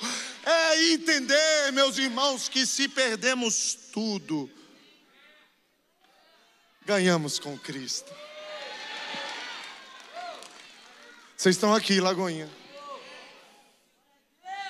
Então, nossa confiança deve estar em Cristo e não nos ritos, nas práticas religiosas. Eu não estou aqui querendo desconfigurar a igreja, irmão. Eu amo a igreja. Não existe cristianismo sem igreja local. Não existe. Amém, desigrejado? Não existe. Não tem. Não conheço. Ah, é. Não tem. A gente não pode viver um cristianismo meramente religioso. Ao conhecermos a Cristo, recebemos uma nova vida. Uma nova vida. Eu vou repetir. Quando Paulo tem um encontro com Jesus em Damasco, Paulo não estava ganhando uma experiência epidérmica. Paulo estava olhando para Cristo, e olhando, não foi você que morreu? Não foi você que morreu? Peraí, peraí, peraí. Não era você que estava morto? Não foi você que morreu nu em um madeiro? Quando Paulo olhar para Cristo, precisamos entender o contexto. Paulo olha para um Cristo que caminhou, atravessou Jerusalém, completamente nu, foi humilhado, foi transpassado, foi esmagado. Os seus companheiros não estavam ao lado dele, a não ser as mulheres. Paulo olha para aquele Cristo assim: Não foi você que morreu. Eu vi no Instagram. Fizeram live, eu vi. É, Paulo, só que não te contaram. É que no princípio eu já era. O que não te contaram, Paulo, é que eu sou o Verbo, a palavra de vida encarnada. O que não te contaram, Paulo, é que eu estava com Deus. E não só isso, Paulo, que não te contaram é que eu sou Deus. Quando Paulo olha para aquele homem, ele olha para um homem que outrora estava morto, mas ele tem uma experiência transcendental que eu não vou conseguir descrever para vocês, mas que hoje eu e você podemos ter a nossa experiência hoje com Cristo ela é muito palpável. Irmãos, ter experiência com Cristo, ter um encontro com Cristo, não significa que eu vou cair, eu vou ser levado para Marte, vão me carregar para casa, porque tem muita gente que cai e levanta a mesma pessoa. Esse encontro, meu irmão, é um encontro que produz arrependimento. Todo encontro com Jesus produz arrependimento. E o que é arrependimento? Arrependimento é conversão. Muita gente deu curva e não converteu. Muita gente aderiu a algo. Hum, como eu me sinto bem. É que, que eu me sinto muito bem. Eu quero que você saia daqui assim, oh, eu não estou bem, eu preciso mudar. Não dá mais. Quando Paulo tem um encontro com Cristo, é literal o arrependimento dele, apontando para a sua vida antes de Cristo como esterco, resto de comida. Olha, tudo aquilo ali não é nada diante desse Jesus que eu encontrei. Será, meus irmãos, que esse discurso de Paulo é verdade em nossas vidas? A gente olha para esses homens e diz assim: Cara, é Paulo. Aquelas aqui, nós estamos lidando com um rabino. E não com alguém que veio para Lagoinha para participar de uma conferência. É muito diferente. Você vir aqui, você se predispor. Outra coisa é um rabino. Só por ter encontrado Jesus, se arrepender. Aí você pode dizer assim, mas pastor, Vitor, ele encontrou com o próprio Cristo. Pera lá. Pera lá.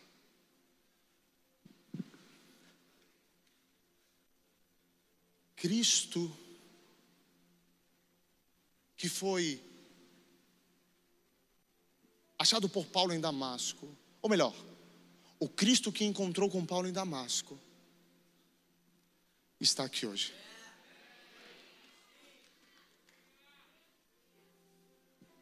Você talvez não verá Cristo. Mas o que você fará com esse encontro é muito importante. Porque se a sua vida não contém frutos de arrependimento,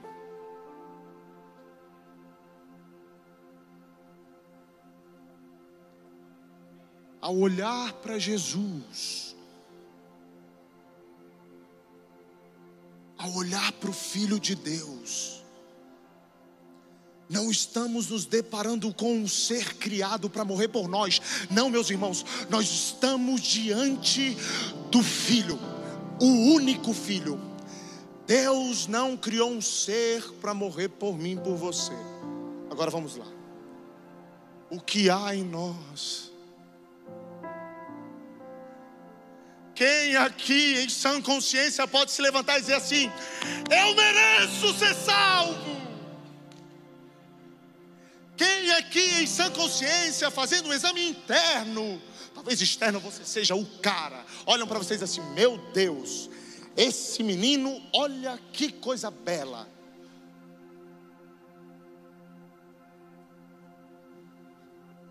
Só que o externo tem prazo de validade quando o interno é uma mentira.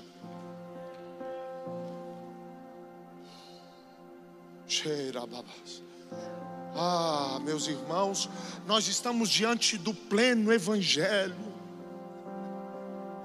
Essa é a mensagem. É sobre isso. Nenhum chamado, nenhum ministério, nenhuma coisa que você viver sem entender isso será frutífero. Porque para sermos frutíferos precisamos estar na videira. E não tem como estar na videira querendo viver uma vida fora da videira. O nosso relacionamento com a videira, ele precisa ser orgânico e vital. Não é um relacionamento mecânico. Hum, hoje eu vou para a videira. Conferência. Vamos frutificar.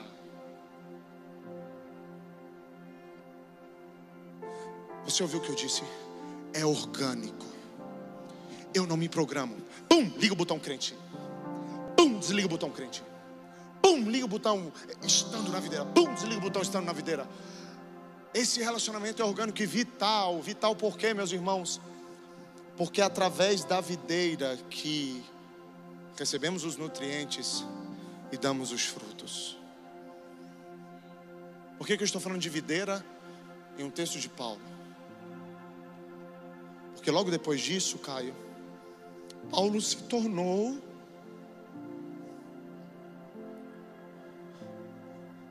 o maior evangelista. Porque depois desse arrependimento sincero, Paulo decidiu estar na videira. E eu sei que meu tempo já foi, mas olhando para o final do texto, vamos pular, depois eu venho aqui. Eu venho. Estou brincando, vem, vem só se você quiser.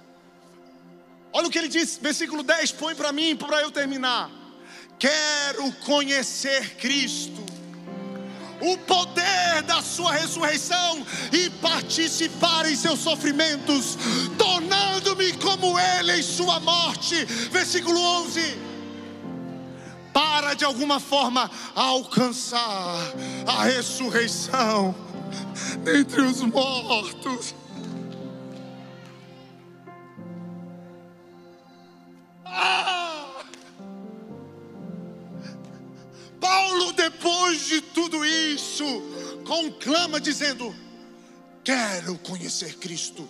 E não somente viver um relacionamento no secreto do tipo, ai, eu amo Jesus, eu quero Jesus, o meu secreto, o meu secreto. Esse relacionamento precisa transcender o secreto ir para as ruas, para as faculdades, para a igreja local. Esse relacionamento transcende, porque senão nos tornamos, ah, não sei se isso existe mais, uma espécie de obesos espirituais. Mais, Jesus, mais. Mais. No secreto você é uma bênção, você fica lá horas e horas. E que bom. Mas, mas às vezes, perdoa-me dizer isso, não é verdade teológica, mas às vezes penso eu, Venâncio, que Deus está cansado de nos dar mais e não produzirmos nada. O que é esse mais no secreto? O conhecer Cristo aqui não é conhecer fatos sobre Cristo não é estudar a Bíblia e entender assim, nossa, eu sei fatos sobre Cristo. Este conhecimento é vem de gnose, vem de um conhecimento experimental. Está na videira, está na videira, frutificar. Esse relacionamento, ele é experimental. Desculpe, meus irmãos, nesse momento tão sério falar isso, mas o pastor Felipe me levou hoje numa churrascaria. Eu pude degustar uma bela de uma alcatra. Ao cortar aquela alcatra, conseguindo ver o vermelhinho da carne, a suculência daquela carne, ao colocar na minha boca, as papilas degustativas começaram a saltar de alegria. É mais do que experimentar como alimento. Esse experimentar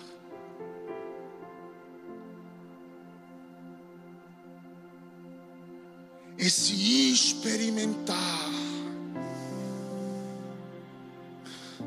esse experimentar, meus irmãos, envolve toda a nossa vida passaremos toda a nossa vida desejando conhecer Cristo, e ainda assim não conseguiremos entender a profundidade do cristianismo. Não existe nenhuma cristologia, talvez não escrito de Paulo falando sobre Cristo, nada vai conseguir nos dar o verdadeiro gosto do que é conhecer Jesus. Mas continuaremos experimentando. Algumas traduções dizem que esse conhecer é, é, é, o mesmo conhecer descrito em Gênesis 4, se eu não me engano. Quando se trata do relacionamento de Adão e Eva, o relacionamento de um homem e de uma mulher. Para você que é casado, é bom ser casado. Para você que é solteiro, meus pêsames, mas para você que é casado, ao estar no quarto com a sua esposa, Ali, meu amigo Bernardo, não existe barreiras. A Tainá, ela vê as suas debilidades que ninguém aqui vê. A Tainá, talvez ela te conheça, Bernardo, como ninguém te conhece. Ela sabe o seu olhar, ela sabe o seu tom de voz. Sabe por quê, Bernardo? porque se tornou um relacionamento onde a ela te experimenta. Entende, meus irmãos? Ela te contempla. Aí vem 1 João. João, ele diz assim: Eu quero desde o princípio o que vimos, o que ouvimos, o que contemplamos e não somente isso, as nossas mãos apalparam esse Cristo. Nós ficamos face a face com a palavra da vida. Então, esse experimentar, coloca para mim, irmão do slide, do telão, desculpa. Irmão do telão. Para mim. Irmão, foi arrebatado. Gente, aconteceu? Tá todo mundo aqui? Valdeci. Valdeci. Ah, o 10. Valdeci. Ela falando, qual versículo é eu? Valdeci. Irmão, completamente maluco. Fala, esse povo de Manaus não. Quero conhecer Jesus. Volta aqui, irmão. O poder da ressurreição. O poder da sua ressurreição. O que Paulo está querendo dizer aqui é que ele entendia que em Jesus, ainda que a morte o encontrasse, ele experimenta o poder da ressurreição. É, é não ter medo de viver o cristianismo. É não ter medo de viver o cristianismo. É não temer a morte, entendendo o poder da ressurreição. É nascer, é morrer com Cristo, é ser crucificado com Cristo, é entender o poder da ressurreição. E ele continua. Volta lá, Venâncio, Venâncio não, moço, Valdeci. E a participação dos seus sofrimentos. Aqui, meu irmão, a participação dos seus sofrimentos. O que foi que houve nesse encontro que fez com que Paulo dissesse assim: Jesus, se for para sofrer por amor ao teu evangelho, será um privilégio. Porque eu vi que em você, Jesus, ainda que eu morra, ainda que eu seja apedrejado, ainda que eu seja degolado pelo Império Romano, eu não vou temer aos sofrimentos, mas eu desejo vivê-los. Continua no versículo 11 e aqui eu encerro. Para de alguma forma alcançar a ressurreição dentre os mortos. Eu vou aqui finalizar e ao mesmo tempo eu quero pedir perdão por não ter conseguido expor tudo. Mas o final é que é grandioso aqui. O final é condensado. Olhamos para esse versículo 11 e podemos ler esse versículo e falar assim: grande coisa. Mas aqui no versículo 11 é uma espécie de ah, é uma espécie de suprassumo do evangelho. Aqui está toda a verdade do Evangelho. Essa é a verdade. De alguma forma, alcançar a ressurreição dentre os mortos. Meus irmãos, qual é o dinheiro, qual é o homem, qual é o governo que te dá direito a ressuscitar, a não ser Cristo? Aqui está o poderoso Evangelho. Então, cuidado. E aqui eu finalizo. Cuidado para a sua chamada não roubar o lugar daquele que te chamou. Cuidado, porque não encontrar com Cristo e se arrepender, você dará frutos, mas ao fazer para Deus e esquecê-lo, você terá prazo de validade. Por isso que, meus irmãos, muitos começam, poucos terminam.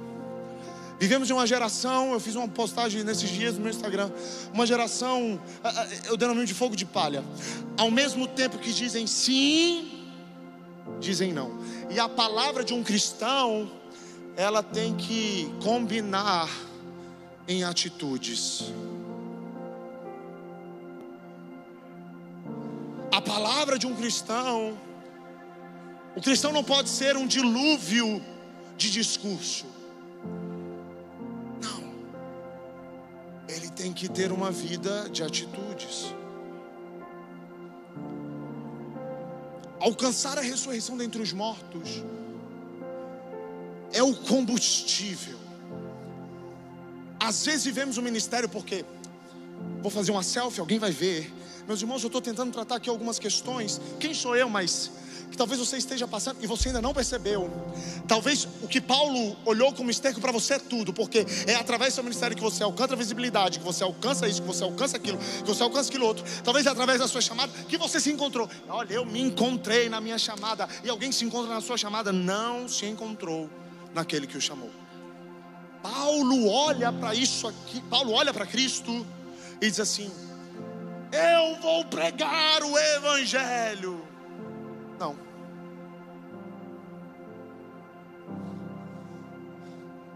Eu vou sair daqui evangelizar as nações. Irmão, eu quero que você vá. Muito. Mas ao ter encontro com Cristo, Paulo diz assim: Eu quero te conhecer.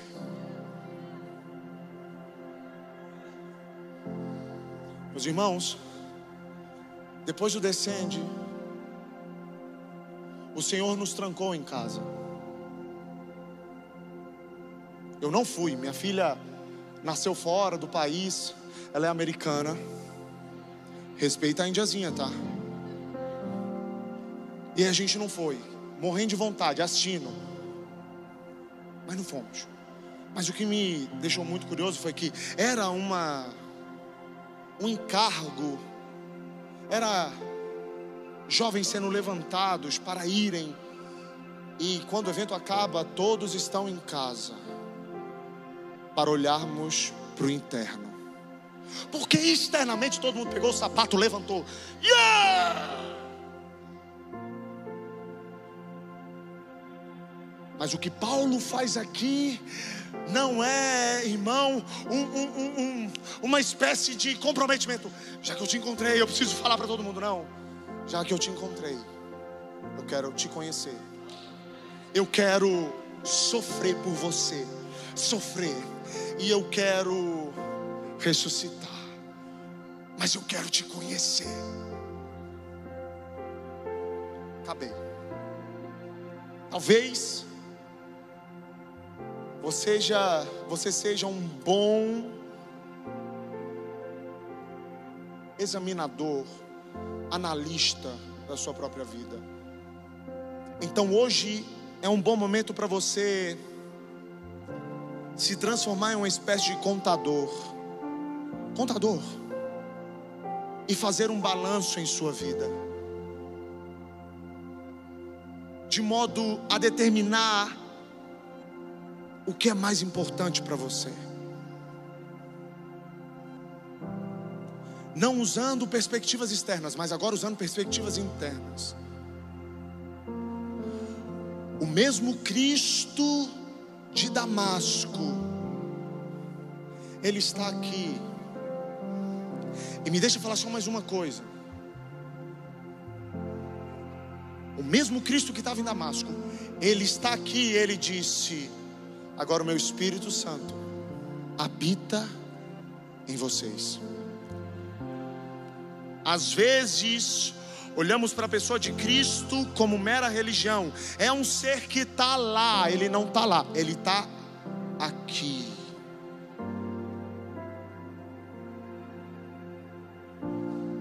Então hoje é entender se esse Jesus é o centro da sua vida. Porque, irmão, você pode receber palavra profética, eu creio nisso. Você pode receber destino. Você pode receber tudo que você gosta, tudo que é antropocêntrico na sua vida. Você pode ter. Mas chegou a hora de proclamarmos Cristo. Líderes do Next que estão aqui, quem sou eu para falar para vocês? Eu nem sei quem vocês são, se vocês estão aqui. Quem sou eu? Mas se eu pudesse te dizer algo, pregue Jesus. Porque o que precisamos não é de autoajuda. O mundo não precisa que nós façamos um remédio para curar sintomas. A febre é um sintoma, sim ou não? Mas a febre não é a doença. Você pega um dipirona, você dá para a pessoa, a febre passa, mas ela volta porque a enfermidade não foi curada. Às vezes os nossos púlpitos a gente está querendo curar sintoma, sintoma, sintoma, sintoma, sintoma. Ele sai arrepiado, ele sai emocionado. Ai, como eu quero voltar! Essa palavra é tão gostosa, me desativou. Veio com a chave, um código. O que você precisa não é chave, não é código. O que você precisa é do Evangelho de Cristo. É isso que precisamos.